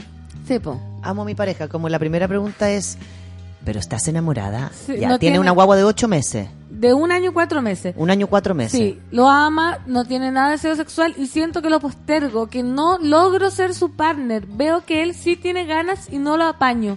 ¿Es normal? ¿Podemos recuperar nuestra conexión sexual en algún momento? ¿Puedo hacer algo? ¿Podemos hacer algo? Se pregunta la amiga acá. A ver, Los hijos también me imagino que... mira, yo no sé si está dando pechuga, no está dando pechuga, si, si su guagua ha sido muy demandante o no demandante, si duerme bien, si no duerme bien, si la maternidad le ha sido fácil o no. Sí sé que la maternidad es un cambio muy importante en las vidas de las personas, de las parejas y de las mujeres. ¿no? Es una responsabilidad súper grande que sí cambia el foco y por supuesto que lo va a cambiar. O sea, si tengo una guagua y voy a dar teta y voy a no sé qué, sí va a cambiar, ¿cachai? Ahora, si la desconexión, y yo me doy cuenta que estoy desconectada y no estoy haciendo nada al respecto, y me alejo y me alejo y me alejo, es un riesgo. Es un riesgo porque de verdad, como bien dice ella, no sé qué hacer. Llega un punto que se no sé cómo acercarme a la otra persona. Es como dicen muy burdamente, regar la plantita. Si no la riega, se muere, se seca. ¿Así? Si no la riegas, Sí, po, se muere. se muere. Entonces, Absolutamente. Ya, entonces, ¿qué pasaría ella si no tiene deseos, pero Sexual. no quiere que se muera la plantita? Tengo que buscar otras formas de goce, de Perfecto. placer, de coquetear, de regalonear. Por último, para que la persona pueda no sentir, eh, claro, siente que no tengo deseo, pero que no se insegurice de que, de que ya no voy a sentir deseo nunca. O sea, eh, hay que reactivarlo. Es un cuerpo que cambió. Su cuerpo cambió. Con la maternidad el cuerpo cambia. Se siente distinto. No, y me imagino que también el deseo, por una cuestión biológica, también tiene que estar baja la libido, porque está ahí dependiendo, o sea, un ser vivo nuevo está dependiendo de ti, pues no vas a estar pensando todo el día en fijar. Me imagino que es un proceso también, quizás tiene que asumirlo como un proceso y no desesperarse. Claro. Si igual es un año cuatro meses, no es como que la guagua esté independiente. po. No es que la guagua esté independiente y hay detalles que no, que claro, que no sabemos. Ahora, ella dice, siento que lo postergo y que no soy su partner. Claro, Entonces, esa ella se otra da cosa. cuenta. Claro. Ella se da cuenta que está tomando distancia. Entonces, como, como ¿qué hago? Yo digo, o sea, primero que nada, deja de postergarlo y... mm, mm, Y sea su partner. Y sea su partner. Claro. Parte por eso. Me imagino que eso debe ser porque él está en proyectos o en cosas nuevas o necesita apoyo y ella no lo está, estoy especulando, pero cuando viene la frase no logro ser su partner, me imagino que es porque no lo está apañando en algo o no lo está acompañando en algo. Rafa, y hablando ya de todas estas cosas que el sexo no tiene que ver con el amor, ya está claro, y también hemos hablado en otros programas que sí se puede amar a más personas, sí puedo que estar en etapa de apareamiento con una con la dopamina apareamiento. sí es que estoy hablando biológico Maravilloso. de apareamiento De con la apareamiento. Como con la dopamina en el pic con una, con un sentimiento muy intelectual por otra. Lo hemos hablado contigo también, que tú decís como, oye, con esta persona quiero ir al cine, leer, hacerme cariñito, con esta O quiero... esta persona me erotiza y me Sí. calienta escucharlo hablar. O solo quiero estar con esta, solo follar, pero no quiero, no sé, compartir una tarde en conversación. ¿Cuándo se aconseja eh, abrir una relación, por ejemplo? Porque O sea, es la, fal- posible- la falta de deseo no solo se soluciona con abrir la relación, supongo. No, no, No. solo, pero yo siento que abrir la relación hay, hay dos hay dos puntos, o sea, uno, quiero abrir la relación solo para que mi pareja tenga sexo, porque ahí lo que puedo hacer es pagarle una trabajadora sexual Claro. con la cual pueda tener sexo una vez a la semana. ¿Y cómo me voy a sentir yo? Y eso no necesariamente abrir la relación, es que se va a ir a comer un choripán a la vuelta a la esquina. Claro. ¿Cachai? Como burdamente. Claro. Como se va a comer, no sé, pues escondida al McDonald's, se, se come escondida una chiquilla que yo me segurice que tenga sus papeles al día, no sé, si quería Claro, como... para pa- pa- satisfacer el deseo. para satisfacer el deseo. Yo creo que eso no es abrir la relación, eso Ya. es abrirse a la posibilidad de que mi pareja tenga sexualidad por fuera del matrimonio Ya. y yo no considerarlo como solamente una infidelidad, sino que abrirme a la posibilidad de más sexo, de mío o de otra persona. Abrir la relación implicaría como como llegan, hey, sí, mensaje sí. implicaría tener relación con otra persona aparte, como otro pololeo, otro vínculo emocional. Y ese es otro tema, ¿cachai? Porque ahí, claro, ahí yo puedo sentir que, que yo no soy suficiente, entonces se va a enamorar de otra persona, y si se enamora de otra persona, entonces me va a dejar a mí, como, ¿qué tanta seguridad tengo yo en mí y en la relación? Fuera del amor, seguridad en que yo puedo mantener esta relación entretenida, eh, lúdica, dinámica. pero a lo mejor no sexuada, porque yo la sexualidad es un tema que ya no me interesa. Que puede ser también, o sea, totalmente válido. Yo creo que lo importante es que las dos personas estén en sintonía con, con esa premisa. po. No puedo decir, oye, Yo ya nunca no me voy a olvidar de esta mujer, te voy a contar este caso. Yo conocí a una mujer maravillosa eh, y me dio su, su testimonio ahora para el taller de sexualidad en Nueva York. Y ella era la siguiente, ella había estado 35 años casada y le vino un cáncer al útero y le tuvieron que sacar todo. Mm, Ya. Todo, todo, todo, todo, todo. Y el doctor le dijo lo siguiente. El ginecólogo que la operó le dijo lo siguiente, Mancito. Esta es una E-True Hollywood Story. Le dijo, bueno, yo te recomiendo, ahora que vas a estar seca, Ya. te recomiendo Gran profesional. que eh, o dejes a tu marido o lo dejes tener relaciones abiertas. Eh, o, o le busques otra mujer, porque tú ya no vas a poder satisfacerlo, porque tus No. hormonas, tu cuerpo, no sé qué esta mujer que aparte era como una amazona, era una mujer que cuando llegó a la consulta me acuerdo que yo me quedé impactada porque yo le llegaba como al hombro, literalmente, yo me ponía taco y seguía siendo baja. Llegó como, era del tamaño de mi sofá, como Ya. que se sentó, estaba en el sofá y se sentaba y las piernas llegaban al otro lado. Bueno, y ella se separó, ella llegó a la consulta, no por eso, ella solo tomó como, ok, es cierto, Eh, esta es mi verdad. esta es mi verdad, lo habló con el marido, decidieron separarse así de concreto, dos ingenieros, pero cuadrados, cuadrados, cuadrados. Ella conoce a la mujer nueva del marido, ella está, eh, cenan juntos. La cosa es que ella llevaba seis años de este divorcio, su marido ya con pareja, etcétera, y ella conoce un chico, ¿cachai? En un bar X, está lo mismo, que le gustó mucho, le atrajo mucho. Y ella estaba tan metida en esto que desvinculó ese, esa atracción con una posible erotización. Obvio. Como que lo sintió solo de cabeza. Y ella tomó el, yo le dije que tomara el taller de sexualidad. Y ella me dijo, pero ¿cómo? Si no sé qué. Si. Toma el taller de sexualidad. Duraba seis semanas ese taller. Toma el taller, vamos a trabajar la sexualidad. Porque ella no tenía... O sea, Ni cambiamos un par de paradigmas. Mm. Y le dije, ya, con estos paradigmas ya se abrió la posibilidad de ser una mujer sexual.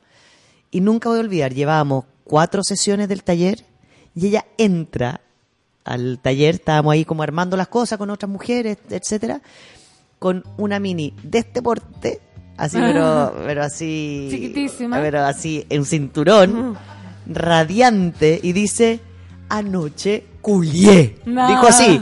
Y no solo culié, culié como nunca. Estaba mojada, mojada, mojada. Y yo me acuerdo que la miramos, la aplaudimos, como bravo. Y ella dijo, dijo, y demandó al médico No. con el marido.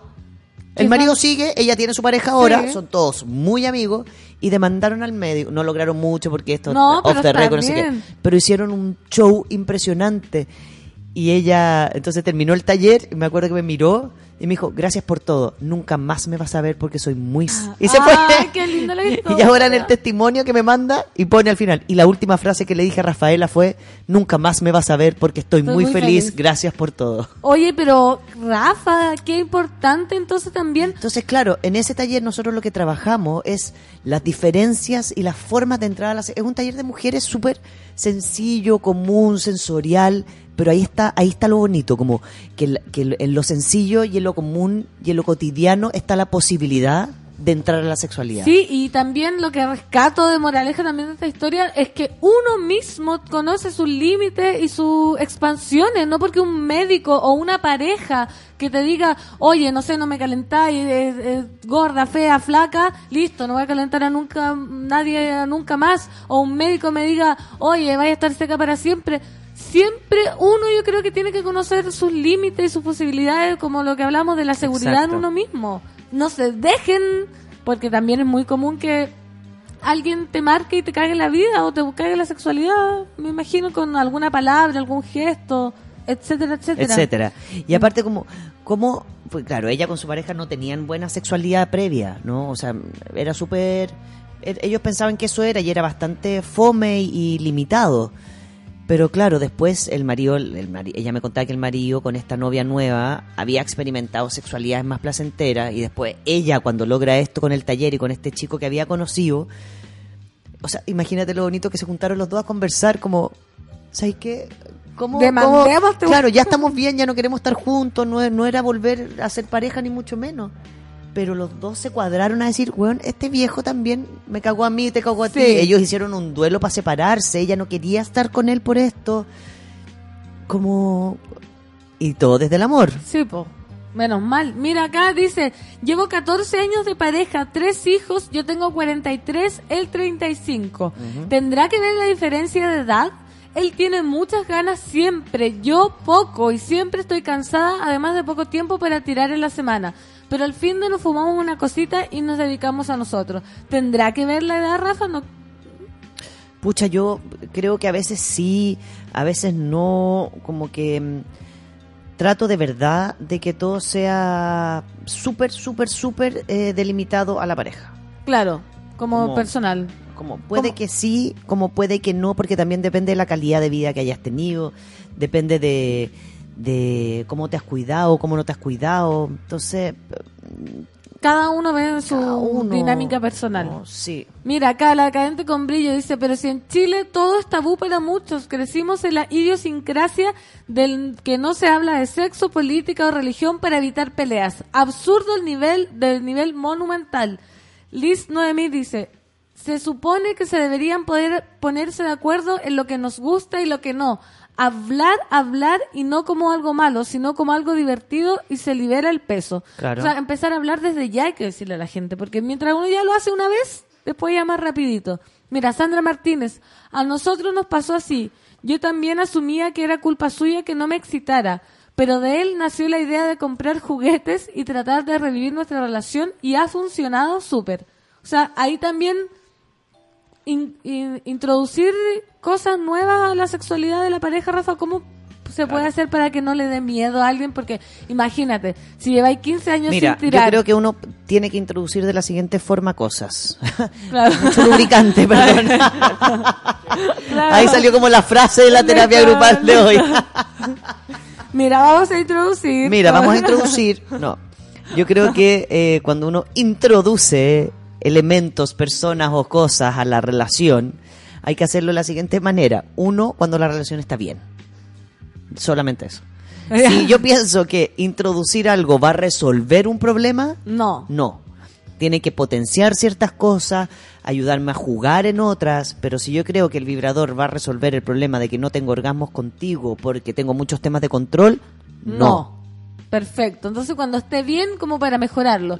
Por lo menos medianamente estable, cosas habladas, porque si no la gente se dice, estamos súper mal, Y llego con un vibrador. y llegamos con un vibrador, con juguetes, y es una presión más grande, porque si no- ahí sí que no pasa nada con eso, ya, ya como la angustia se dispara. Mira, Rafa, acá tenemos otra plataforma del, en la plataforma Súbela. Hola, Rafa, con mi más uno tenemos tres años de relación casi en su totalidad a distancia. Nos veíamos una vez al mes. Este año nos establecimos y vivimos juntos muy felices. Me he dado cuenta de que él tiene más ganas de, que yo para follar. Ahora follamos una o dos veces a la semana, pero a él le gustaría que tuviéramos mucho más encuentros sexuales. ¿Qué hago, Rafa? ¿Cómo compatibilizar esos distintos ritmos? ¿Alguien está bien o está mal? Esa es la pregunta. ¿Alguien está bien o está mal? No. No. Conversar no, nomás. Como. Porque. Ay, que fome, que, que, que fome tener tan poco yo material, porque siento que de verdad que la terapia en sexualidad es bastante compleja y sencilla y repetitiva. ¿Cachai? Como Sí. no hay un tip por persona, pero sí hay tips comunes. ¿Qué es que lo es lograr la libertad pura en el diálogo primero. ¿Cómo, ¿Cómo nos vamos a poner de acuerdo? ¿Cómo nos vamos a forzar? Yo necesito dormir más, tú necesitas Claro. dormir menos. Como realmente hacer citas, ¿cachai? ¿Sabes que el próximo sábado, en dos semanas más, puta, lo cerramos, nadie pone, no sé, yo no pongo paciente, tú no pones tu pega, eh, DJ decís que no a una fiesta, lo siento, pero si quedamos, quedamos que juntos follar. ese sábado, tenemos que follar, mi amor. Claro, por ¿Cachai? favor. Y punto. Y se acaba. Y si follar implica los dos abrazados durmiendo, that's it. Ahí estamos. O sea, Mira. si eso es descansar, estamos. Hagámoslo. Mira, chimichurri dice, nosotros tenemos los viernes del amor, la hija donde la abuela y el tiempo para nosotros. Es como lo que tú estabas diciendo, como adecuar las posibilidades de organizarse en el fondo. También yo creo, Rafa, que está ese mito de que la sexualidad tiene que ser introspectiva, que hoy que vaya a llegar, me vaya a sorprender. Entonces mucha gente quizás La cree... carga gigante. Claro, cree que cuando ya no hay eso, o, o dice está mal, hoy me da vergüenza decir, Pero en realidad es lo que tú decís, es un trabajo. Si lleváis ocho No, años, y es reírse. años. Es como, voy a hacer ponerme el traje, no sé qué, y después se me queda atrapado en la panty. Es reírse. Sí. Como No- no, armar escenarios tan complejos, y si los armo, me río. Y si no me funcionan, busco Me otro. Para algo uno eligió la persona con quien está, me imagino, como para tener confianza. Claro, hay gente que se hace como cariño y masaje y después llegan como, y se quedó dormida. Y yo como, bueno, pero si estaba raja. Claro. Hay que hacerlo en otro minuto o cambiar el masaje, como no le hagáis masaje en la pieza, hagámoslo en el living, como en la alfombra. eh, después nos tomamos el pisco sour, pero si tomáis el pisco sour después de la pega y estáis raja y te va a hacer masaje, me voy a quedar dormida. Obvio. O sea, muchas gracias, buenas noches. Chao, Tápame, hazme el guatero, listo. El tecito, A mí el guatero y estamos. ¿viste? No. Entonces, a eso me refiero, como de verdad organizarse. Mira, vamos, en el 2017 me mandé un No digas mi nombre con un tema muy similar y tanto que aprendí con la Rafa que yo hablé, bajé la ansiedad, él hizo lo mismo y hoy hemos recuperado tanto la sexualidad hablando y Good. poniéndonos de acuerdo. Me Mil encantan, gracias. me encantan cuando cuando nos escriben y nos mandan el otro día, bueno, hace tiempo, cuando me llegó ese cuadernito de un no digas mi nombre con todo su proceso terapéutico con la terapia grupal de tres años y me lo llevó de regalo. ¿Sí? Me lo dejó en la consulta. Ay, qué, me lindo, precioso. Mira, Rafa, voy a cerrar con Ya, el último. el último porque puede ser que este dé tema para la próxima terapia. Ya, el mail, ¿ah? Ya, ay, tenemos otro medio más encima Sí, de no, comunicación. atroz. Estamos llenos de comunicación. El- por ejemplo, el, el de la página web, eh, que lo tomen para hacer comentarios mientras está ocurriendo la terapia. Ya. ¿Cachai? Y comentarios relacionados directo a esta, a esta terapia, porque si te fijáis en la nota está como especificado. Entonces, hacer hoy. recuerden, tallerdigi.gmail.com. Es súper sencillo. Tallerdigi.com. Arroba gmail.com. Ahí Sí. nos mandan nuestros temas a continuar. Mira, dice, hola Pancito y Rafa. Yo estoy en una relación hace dos años, tengo deseos, pero pasa que no logro llegar al orgasmo. Él lo sabe, se angustia igual que yo. ¿Seré yo? ¿Qué puedo hacer? A ver, Hemos el tema del orgasmo es un tema orgasmo, aparte, claro. sí. Ya, ahí lo hablamos la próxima la próxima Perfecto, gracias. Sí. lo siento. Mira, y acá también, el hecho de organizarnos tanto para la sexualidad quita un poco la espontaneidad, ¿hace mal? Pregunta. No, ya, po. no hace mal. Es, co- es como, es como cuando, no sé, empiezo a juntar plata para ir a un restaurante a comer rico, voy y como y tengo las 25 lucas para gastarme en un plato de Sí, comida. no hace mal. O sea, si lo deseo, lo planifico y lo armo y tengo ganas de, de hacerlo, voy. Es que esa es la carga, como debe ser espontáneo. Cuando Eso. llevo ocho años, un año o un mes y estoy raja y la pega y esta puta ciudad cara de mierda, no, hay que... No hay es que- espontáneo. No, no es espontáneo, ármalo. No, no es el porno, no es la teleserie que uno ve y, ¡ah! es la pizza. Que en el baño te azotan en la puerta del baño. y no estáis es el fontanero. súper caliente en el baño. El fontanero y tenéis las tetas así, la mejor lencería. También hay que prepararse. Pues imagínate introspectivamente y uno está con el calzón de abuela. Que también es sexy. También Bridget es- Jones nos enseñó eso. Sí, también es sexy. ya, dejemos de idealizar, yo creo que la, Sí, la sexualidad. dejemos de ponerle tanta carga porque ya te- nue- Chile tiene demasiado. Perfecto. Organización, entonces. Organización. Organización. Gracias, Rafita. Gracias Muy a ustedes. 10 con 33. Nos vemos el próximo jueves. Nos vemos el próximo jueves y nos vamos a canción. Esto es Lucho, ya te lo diré. Vamos a ir a canción ¿La porque encontraste? ¿Te llegó? Sí. Gracias a la amiga por Twitter que me mandó el concierto de Pedro, Pedro Piedra. Ah, me, me ponen al día. ¿ves? Esto es Poolside Harvest Mom.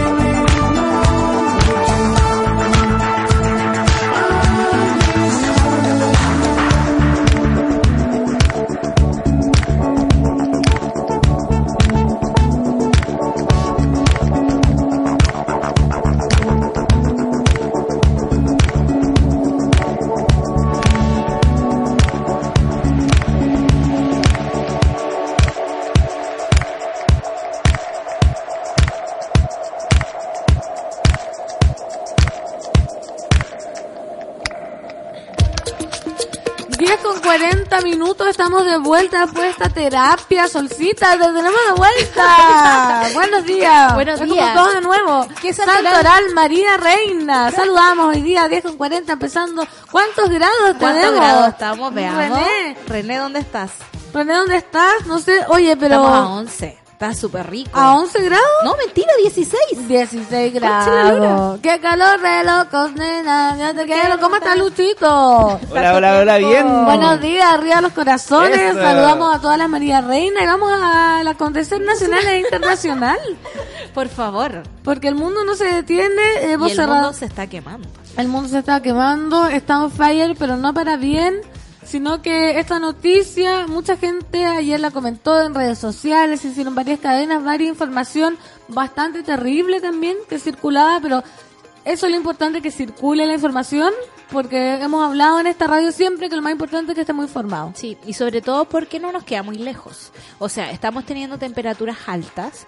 eh, vamos a tener una primavera, yo creo, bastante inesperada, distinta a otros años. Vamos a tener, por ejemplo, el otro día hubo una emergencia ambiental y se levantaron las alertas porque podrían haber incendios por la- las Sí. tres causales, digamos, por la humedad, por el- los vientos y por la temperatura. Entonces ese, ese tipo de fenómenos lo vamos a estar viviendo muy cerca y si ya no estábamos preparados para el verano, imagínense cómo no vamos a estar preparados para la primavera. Por lo tanto, no solo son los ama- el Amazonas el que nos preocupa, sino todos los incendios y focos que hay prendidos en el planeta en este momento. Sí. El planeta se está quemando. Atroz. El pulmón del planeta. Incendios en el Amazonas. ¿Por qué el lunes oscureció en Sao Paulo dos horas antes del anochecer? Y ayer también pasó lo mismo. El 19 de agosto del 2019, la puesta de sol en Sao Paulo, la ciudad más grande de Sudamérica, estaba calculada para las 5.51 pm, pero se hizo de noche dos horas antes. La explicación. Una combinación de un frente frío, el hecho de que es invierno en el hemisferio sur y el humo de incendios forestales en la cuenca del Amazonas a 2.000 kilómetros al norte. El número récord de... eh, la-. Las autoridades ambientales brasileñas reportaron un aumento drástico en el número de incendios en el Amazonas, que a veces son provocados para crear tierras para la agricultura. Y aquí es donde nosotros empezamos a, sospechar, porque en el fondo sabemos que Bolsonaro le está dando como carta libre para la deforestación. Pero también sabemos que los focos que hablábamos ayer eran cerca de 27 mil. ¿Cuánto eran? Más, Era 750, 700.000, una cosa así. sí. Que en el fondo es alguien con un fósforo que va y prende, aprovechando de que se está quemando todo y aprovechando también para recuperar esas tierras para el ganado, para, Para el- la agricultura. para la agricultura. Y eso eh, puede ser eh, pan para hoy y hambre para mañana. Pero totalmente, o sea, más todavía con la emergencia climática que estamos viviendo. O sea, estamos quemando eh, el Amazonas para eh, seguir como produciendo cosas que van a seguir contaminando. Claro, si No en el fondo el, el planeta fuera una persona, esta persona estaría ahora con la presión alta, estaría con la azúcar baja, estaría con, con, con anemia, En estaría crisis. en crisis total. Y nosotros seguimos maltratándola, no sé, dándole chocolate, eh, exponiendo la rabia, no sé, ese tipo de cosas. Mira, en las imágenes de satélite analizadas por el Instituto Nacional de Investigaciones Espaciales detectaron más de 72.800 focos de incendios en la región entre enero y agosto. Esto es un 83% más que en el 2018. Y ahí entendemos por qué, por ejemplo, las co- es importante que los gobiernos y las instituciones se pongan, digamos, donde tienen que estar. Porque si vemos que hay un aumento del 83%, es directamente porque Bolsonaro lo está permitiendo. Sí. O sea, no, no hay otro culpable en este momento. Y que quede claro que eso es así, porque suena muy inverosímil, porque es... Claro, es es como echémosle como- la culpa a Bolsonaro, pero sí. No, y es como muy, es muy ridículo, pero es así. Yo ayer estaba en una comida familiar y un joven dijo como, oye, los incendios del Amazonas son por Bolsonaro. ¿Pero cómo? ¿Cómo va a ser? ¿Pero cómo? ¿Pero cómo? Suena ridículo, pero es así. Lo está permitiendo. No es como que él vaya a quemar, pero lo está permitiendo, no está haciendo nada para detenerlo. No está haciendo nada para detenerlo. Por ejemplo, en Bolivia también están prendidos Sí. ciertos focos de, de incendio y eh, Evo Morales dijo que iba a contratar un supertanker. Eh, pero no sé, pues también están la- las facilidades que le ha dado Bolsonaro a la gente, digamos, y cómo se han vuelto más laxas las medidas de protección a la Amazona. Y eso ha sido un problema, porque en realidad con lo que cuesta mantener un lugar protegido, digamos, fuera de este, no sé, como este fervor o las ganas de quemar todo o de transformar todo en, en- en- en- Tierra para agricultura. tierra para la así. agricultura o para la, la misma forestal. O sea, no sé, pues, en el sur de Chile tenemos un montón de chinos que vienen a, a romper nuestros bosques, pero en China sus bosques están protegidos. Entonces, como hay, hay ciertas regulaciones que nos protegen y en eso los organismos internacionales, los gobiernos y los políticos, en la local, digamos, nuestros alcaldes han ido fallando. O sea, Barbie Alcaldía en Santa Cruz, que tú sabes que es presidente de, de la Asociación de Municipalidades y Emergencias y Incendios y la chaquetita roja y todo lo que queráis. Eh, yo no lo veo limpiando la- las calles, digamos, eh, limpiando, digamos, lo- lo- los tendidos eléctricos, digamos, los árboles que están acostados, o haciendo, digamos, eh, eh, fiscalización de las quemas que, que se hacen en la agricultura, digamos, cuando queman ilegalmente ciertas Claro. cosas. Entonces, claro, es súper entretenido ir a CNN a hablar, digamos, eh, que estamos súper preparados y estamos aquí pidiendo recursos, pero en realidad no se está haciendo lo que tiene que hacerse, que es trabajar por esto. En la cancha se ven los gallos. Exactamente. Mira, acá una monada de WhatsApp dice, me conecté recién y está la sola hablando en la terapia grupal. no, hay que decirle a la gente que adelantamos la terapia y dejamos Claro. el bloque noticioso para final del programa. Sí. Para que, para que Porque la, gente- Rafa tenía que hacer un trámite, y pero siempre pueden volver al podcast, digamos, y escuchar a la Rafa y no escucharme a mí. No, pero todos queremos. Mira, las nubes impidieron que el humo se dispersara. Es como hervir agua en una olla y luego poner una tapa encima. Claro. En lugar de escapar hacia arriba, el vapor se limita a la capa más baja de la atmósfera, alrededor de dos kilómetros de altura, explicó el meteorólogo Marcelo Celuti a la BBC. ¿Qué es lo que pasa con la contaminación en Santiago? Que no hay forma de que escape, está atrapada en estos dos kilómetros que si uno sube a una montaña se da cuenta en el hoyo negro que vivimos. Atroz, sí, pues yo no alcanzo a ver un- unos pedacitos de smog.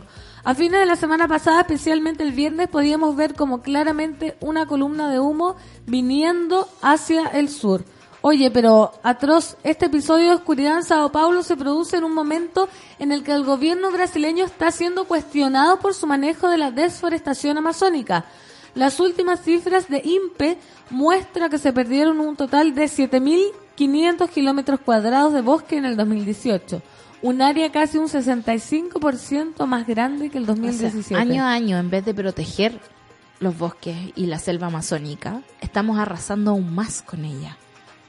O es, sea, es- es- es gravísimo. No, y arrasando, pero de manera gigante. Imagínate un 65% más grande. No Y es como mira- que uno dijera el 10%, el 5%. Más adelante dice, las cifras provisionales para el 2019 estiman que la tasa de deforestación en el Amazonas se ha triplicado desde que el presidente Jair Bolsonaro llegó al poder en enero. O sea, de enero a agosto hemos triplicado esa suma que ya era alta. Solo el mes pasado se talaron más de 2.200 kilómetros cuadrados de bosque, una tasa unos 280% más alta en julio que el año pasado.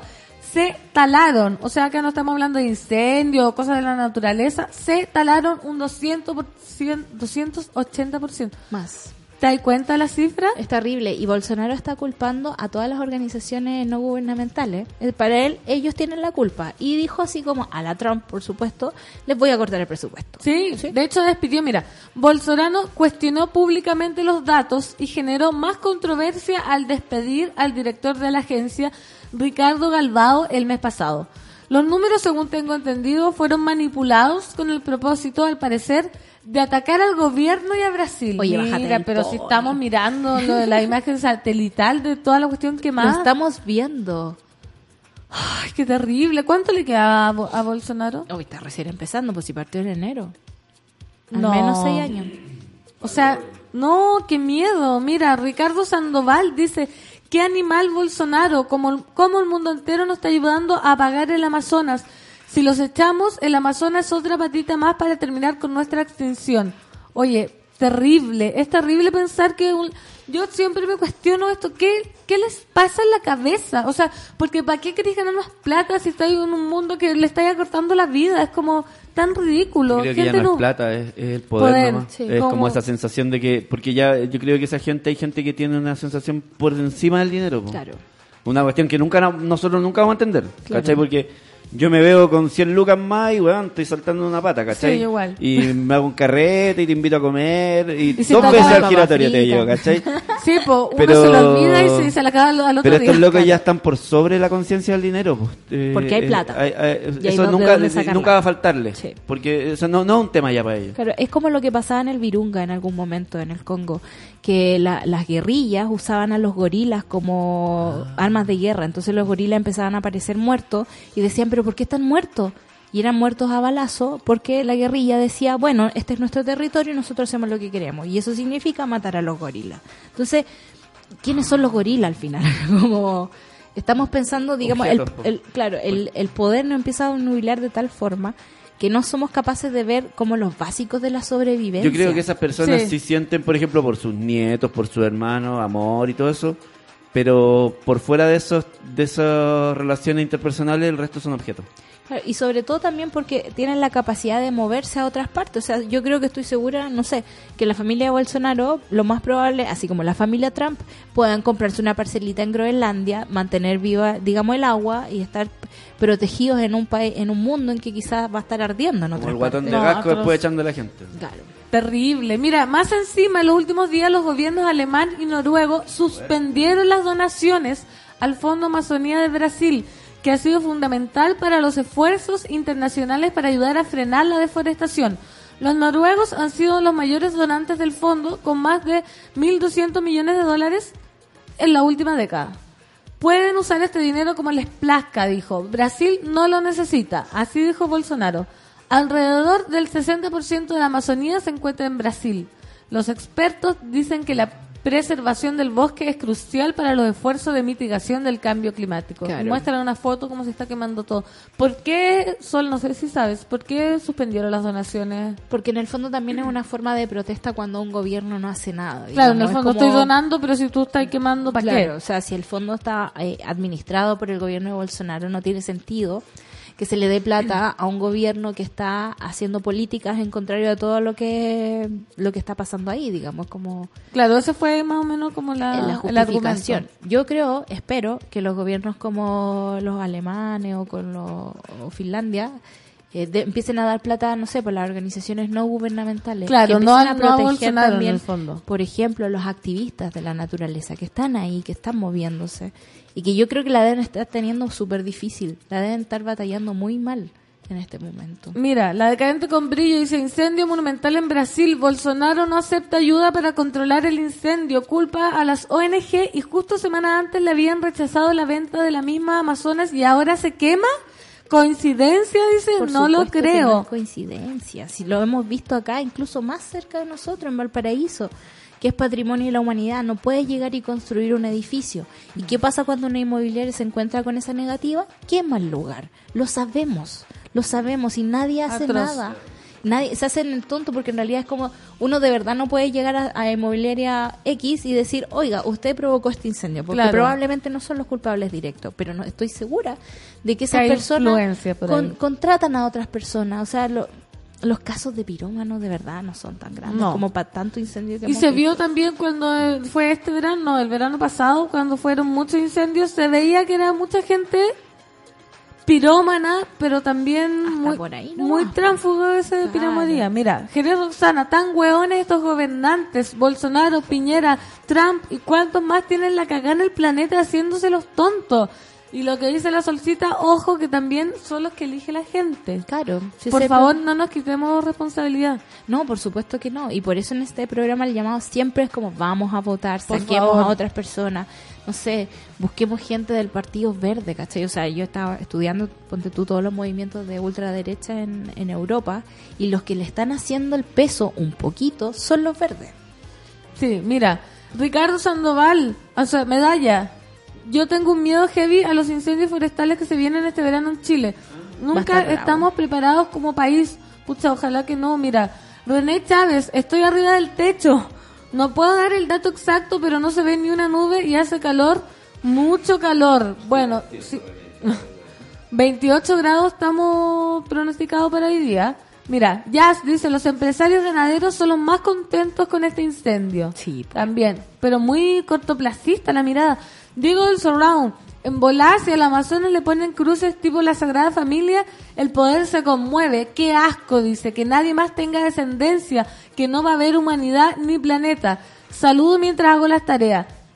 Bien. ¿cachai? Que yo le... Eso pasa que con el Diego totalmente le creo. Como que yo también digo, oye, vaya a tener hijos para que el mundo se acabe, no, No, sé qué. po. Pero hay gente que no está mirando que la catástrofe es real. Y que estamos en esa. Es real. O sea, ¿cómo pueden acusar que es como Trump que dijo que era Fake mentira? news, fake news, fake news. Si mira, tenemos 28 grados en pleno invierno, no ha llovido nada, están floreciendo los árboles antes, se está quemando el pulmón del mundo. ¿Cuál es la mentira? O sea, la mentira es como, ¿cómo decirlo? Se, se está jugando con el lenguaje de tal forma que la tontera y la mentira se ha apoderado, digamos, del discurso de los políticos. En el fondo, ¿por qué peleamos aquí? No sé, porque Cecilia Pérez sale con la cuestión del narcotráfico, el Partido Socialista se le hace, no hace la acusación constitucional, la tienen suspendida para, Sí, para el 5 de septiembre. septiembre. Entonces vemos que esta gente se está aprovechando de, de como esta cultura de Twitter, ¿no? Como de tirarse mierda para allá y para acá. Y eh, no están haciendo la pega, que es legislar, proteger nuestros bosques, ser competentes, hacer la pega. Si en el fondo es lo que diferencia un país del primer mundo de uno de, en vías de desarrollo, es que se hagan o no las cosas. Y el problema es que cuando se logran ciertos acuerdos, se logran ciertas cosas, la gente empieza a reaccionar eh, por una cuestión muy individualista. O sea, todos los países como, no sé, Alemania, donde tenemos gente que de verdad que era así como Alemania para los alemanes, ¿cachai?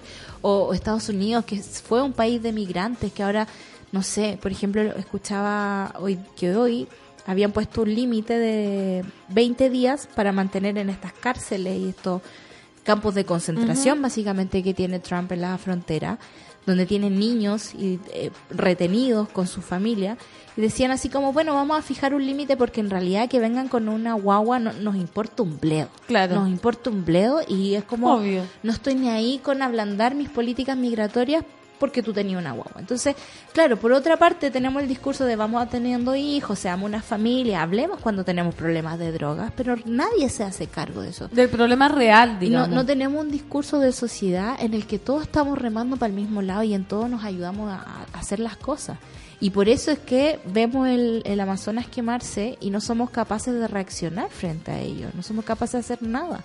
O vemos el mismo campo chileno sin agua porque están en las plantaciones de paltas, ponte tú, y no hacemos nada. Nada, solo no, nos estremecemos nomás. Mira, acá una mona de WhatsApp. Yo no tendré hijos. Es la mejor forma de colaborar con algo a enaltecer, enlentecer ese asesinato a nuestro planeta. Soy una convencida de que las generaciones nacidas después del 2015 vivirán algún tipo de racionamiento de agua, de luz, alimentos, etcétera. Piensa en la cantidad de regiones de Chile con sequía o emergencia agrícola. Y eso que estamos en invierno, dice la amiga acá de WhatsApp. O sea, ayer declararon emergencia agrícola la cuarta, la tercera, la quinta, la sexta región y, y aquí estamos. Aquí estamos, mira, aunque sea medio pasado Salfate, dice, de repente pienso, ¿cuál es el límite del poder? Con este mega incendio que hagamos todos, incluso los bolsonaros y su descendencia. Entonces pienso salfatemente, ¿qué tan lejos estamos de un escenario tipo el día después de mañana, con las arcas de Noé, llena de George Soros, Bolsonaros, Trumps y toda esa manga de adictos al poder? Mira, acá, estimados, creo que los ciudadanos del mundo podríamos apañar organizaciones ambientales, Claro. dice. Acá en Bremen, los ambientalistas de la organización BAND tienen más militantes que el Partido Demócrata Cristiano. Creo que tengo que ir a terapia ambiental. Soy científica climática, veo cómo está quedando la cagada y sueño con animales marinos hablándome. Oh. Mira, pero está haciendo cosas. Otra amiga dice acá, yo solo siento angustia. Yes and yes es una muy buena predicción de lo que pasará. En Instagram, porque nosotros hablamos cosas y yo siempre trato de acercar los temas a la gente cuando vienen acá expertas, le digo ya, pero ¿qué podemos hacer nosotros? Claro. Aparte de dar la información, tú, Lucho, y mucha Ah, gente sí. puso como varias fotitos que ¿Te busco decían, algunas? busca alguna. ¿Qué podemos hacer realmente? Porque uno habla de la Amazonía, ¿qué vaya a hacer tú por la Amazonía ahora? Ya. Acá, Hay Lucho va a decir. dice, y bueno, informarse sobre el contexto del problema. Entonces dice, el presidente de Brasil básicamente le ha declarado la guerra a la selva en nombre del desarrollo. Una de las actividades económicas que él más apoya y promueve es la, es la ganadería. Eh, como posibilidades de qué hacer. toma medidas en tus hábitos cotidianos. Elimina, al menos reduce eh, radicalmente el consumo de carne Por supuesto. a mayor demanda, mm, eh, mayor poder económico, a mayor potencial destructivo de la ganadería. Eh, Claro, en el fondo nosotros les damos cancha, po. tiro y lava a la o sea, en el ganadería. fondo, o sea, respecto de nuestros consumos, el mercado funciona. po. Pero, o sea, igual, igual la sociedad de alguna manera, dentro de, de la industrialización, donde todo empezó a ser solución para las personas, porque se enfocó siempre así como, esto es para que la vida de las personas Claro. sea mejor. Entonces la industrialización generó esta cosa como de me soluciona Estoy ayudando en el fondo. Y, o- o tam- pero y- también creó, digamos, que Sí. creyéramos que existe todo, todo el tiempo. Claro, Por claro. ejemplo, Que son Eso es inagotables que, siempre hay carne. O sea, yo sé que ponte tú en Santa Cruz, a mí me encanta se la desvinculó, se desvinculó, o sea, es que la- eh, siento yo que la industrialización transformó en objeto las cosas que no lo son, po. o sea, la fruta, la verdura, la carne, nosotros, Sí. los, los servicios, la, la persona que genera un servicio pasa a ser un objeto y esa esa Y una totalmente actitud reemplazable. que Sí, pues y esa es una actitud como que tenemos que refrescar en nuestras cabezas, como que ese es un real cambio de paradigma, como de verdad decir, bueno, esta fruta que me estoy comiendo eh, no sale del supermercado. No sé, que, es una Claro. wea que parece tonta planteárselo, ¿sabéis qué? Pero Me- es que me- sabéis que no, porque crecimos, Oh, digamos, y no y llegaron re- llegaron los super ciudadanos, Sí. porque Sí, hoy día vi- viene vi- full, vi viene, viene Azul, viene Daza, vuelve Daza y viene Hazard. Oye, estamos full en la hora, pero eh, Lucho, comparte después eso, no sé, Sí. está, está en tu historia, yo lo he visto en varias historias sí. también,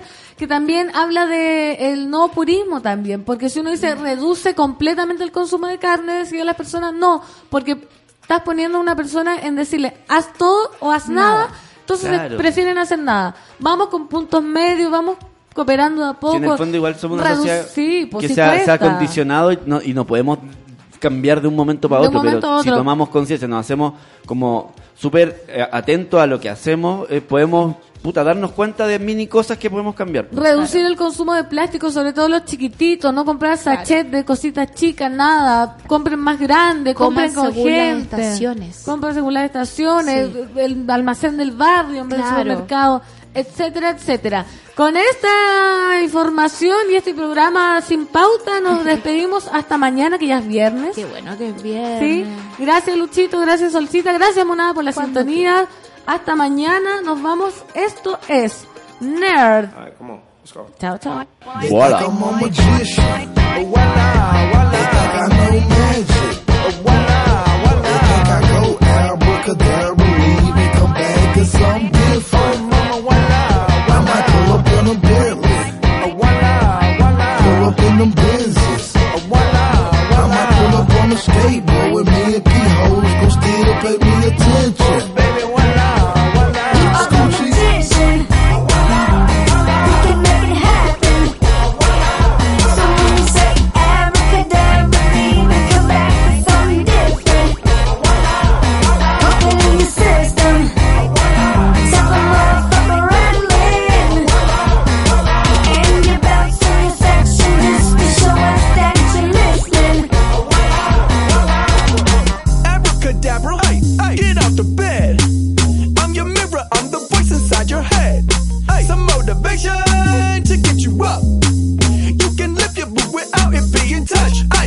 have the power to change the course of the night.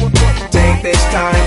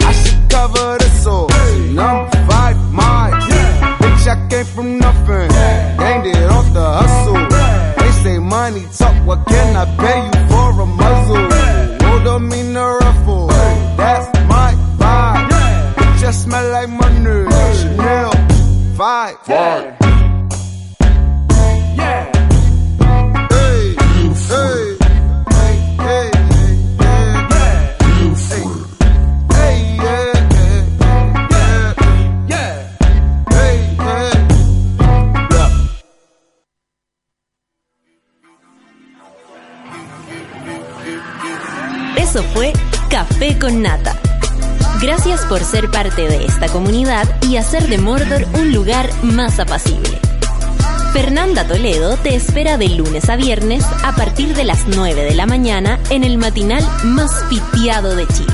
Solo en Sube la Radio y en otra sintonía.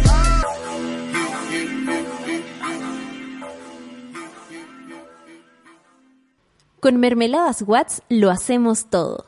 Y lugares que premian presentaron Café con Nata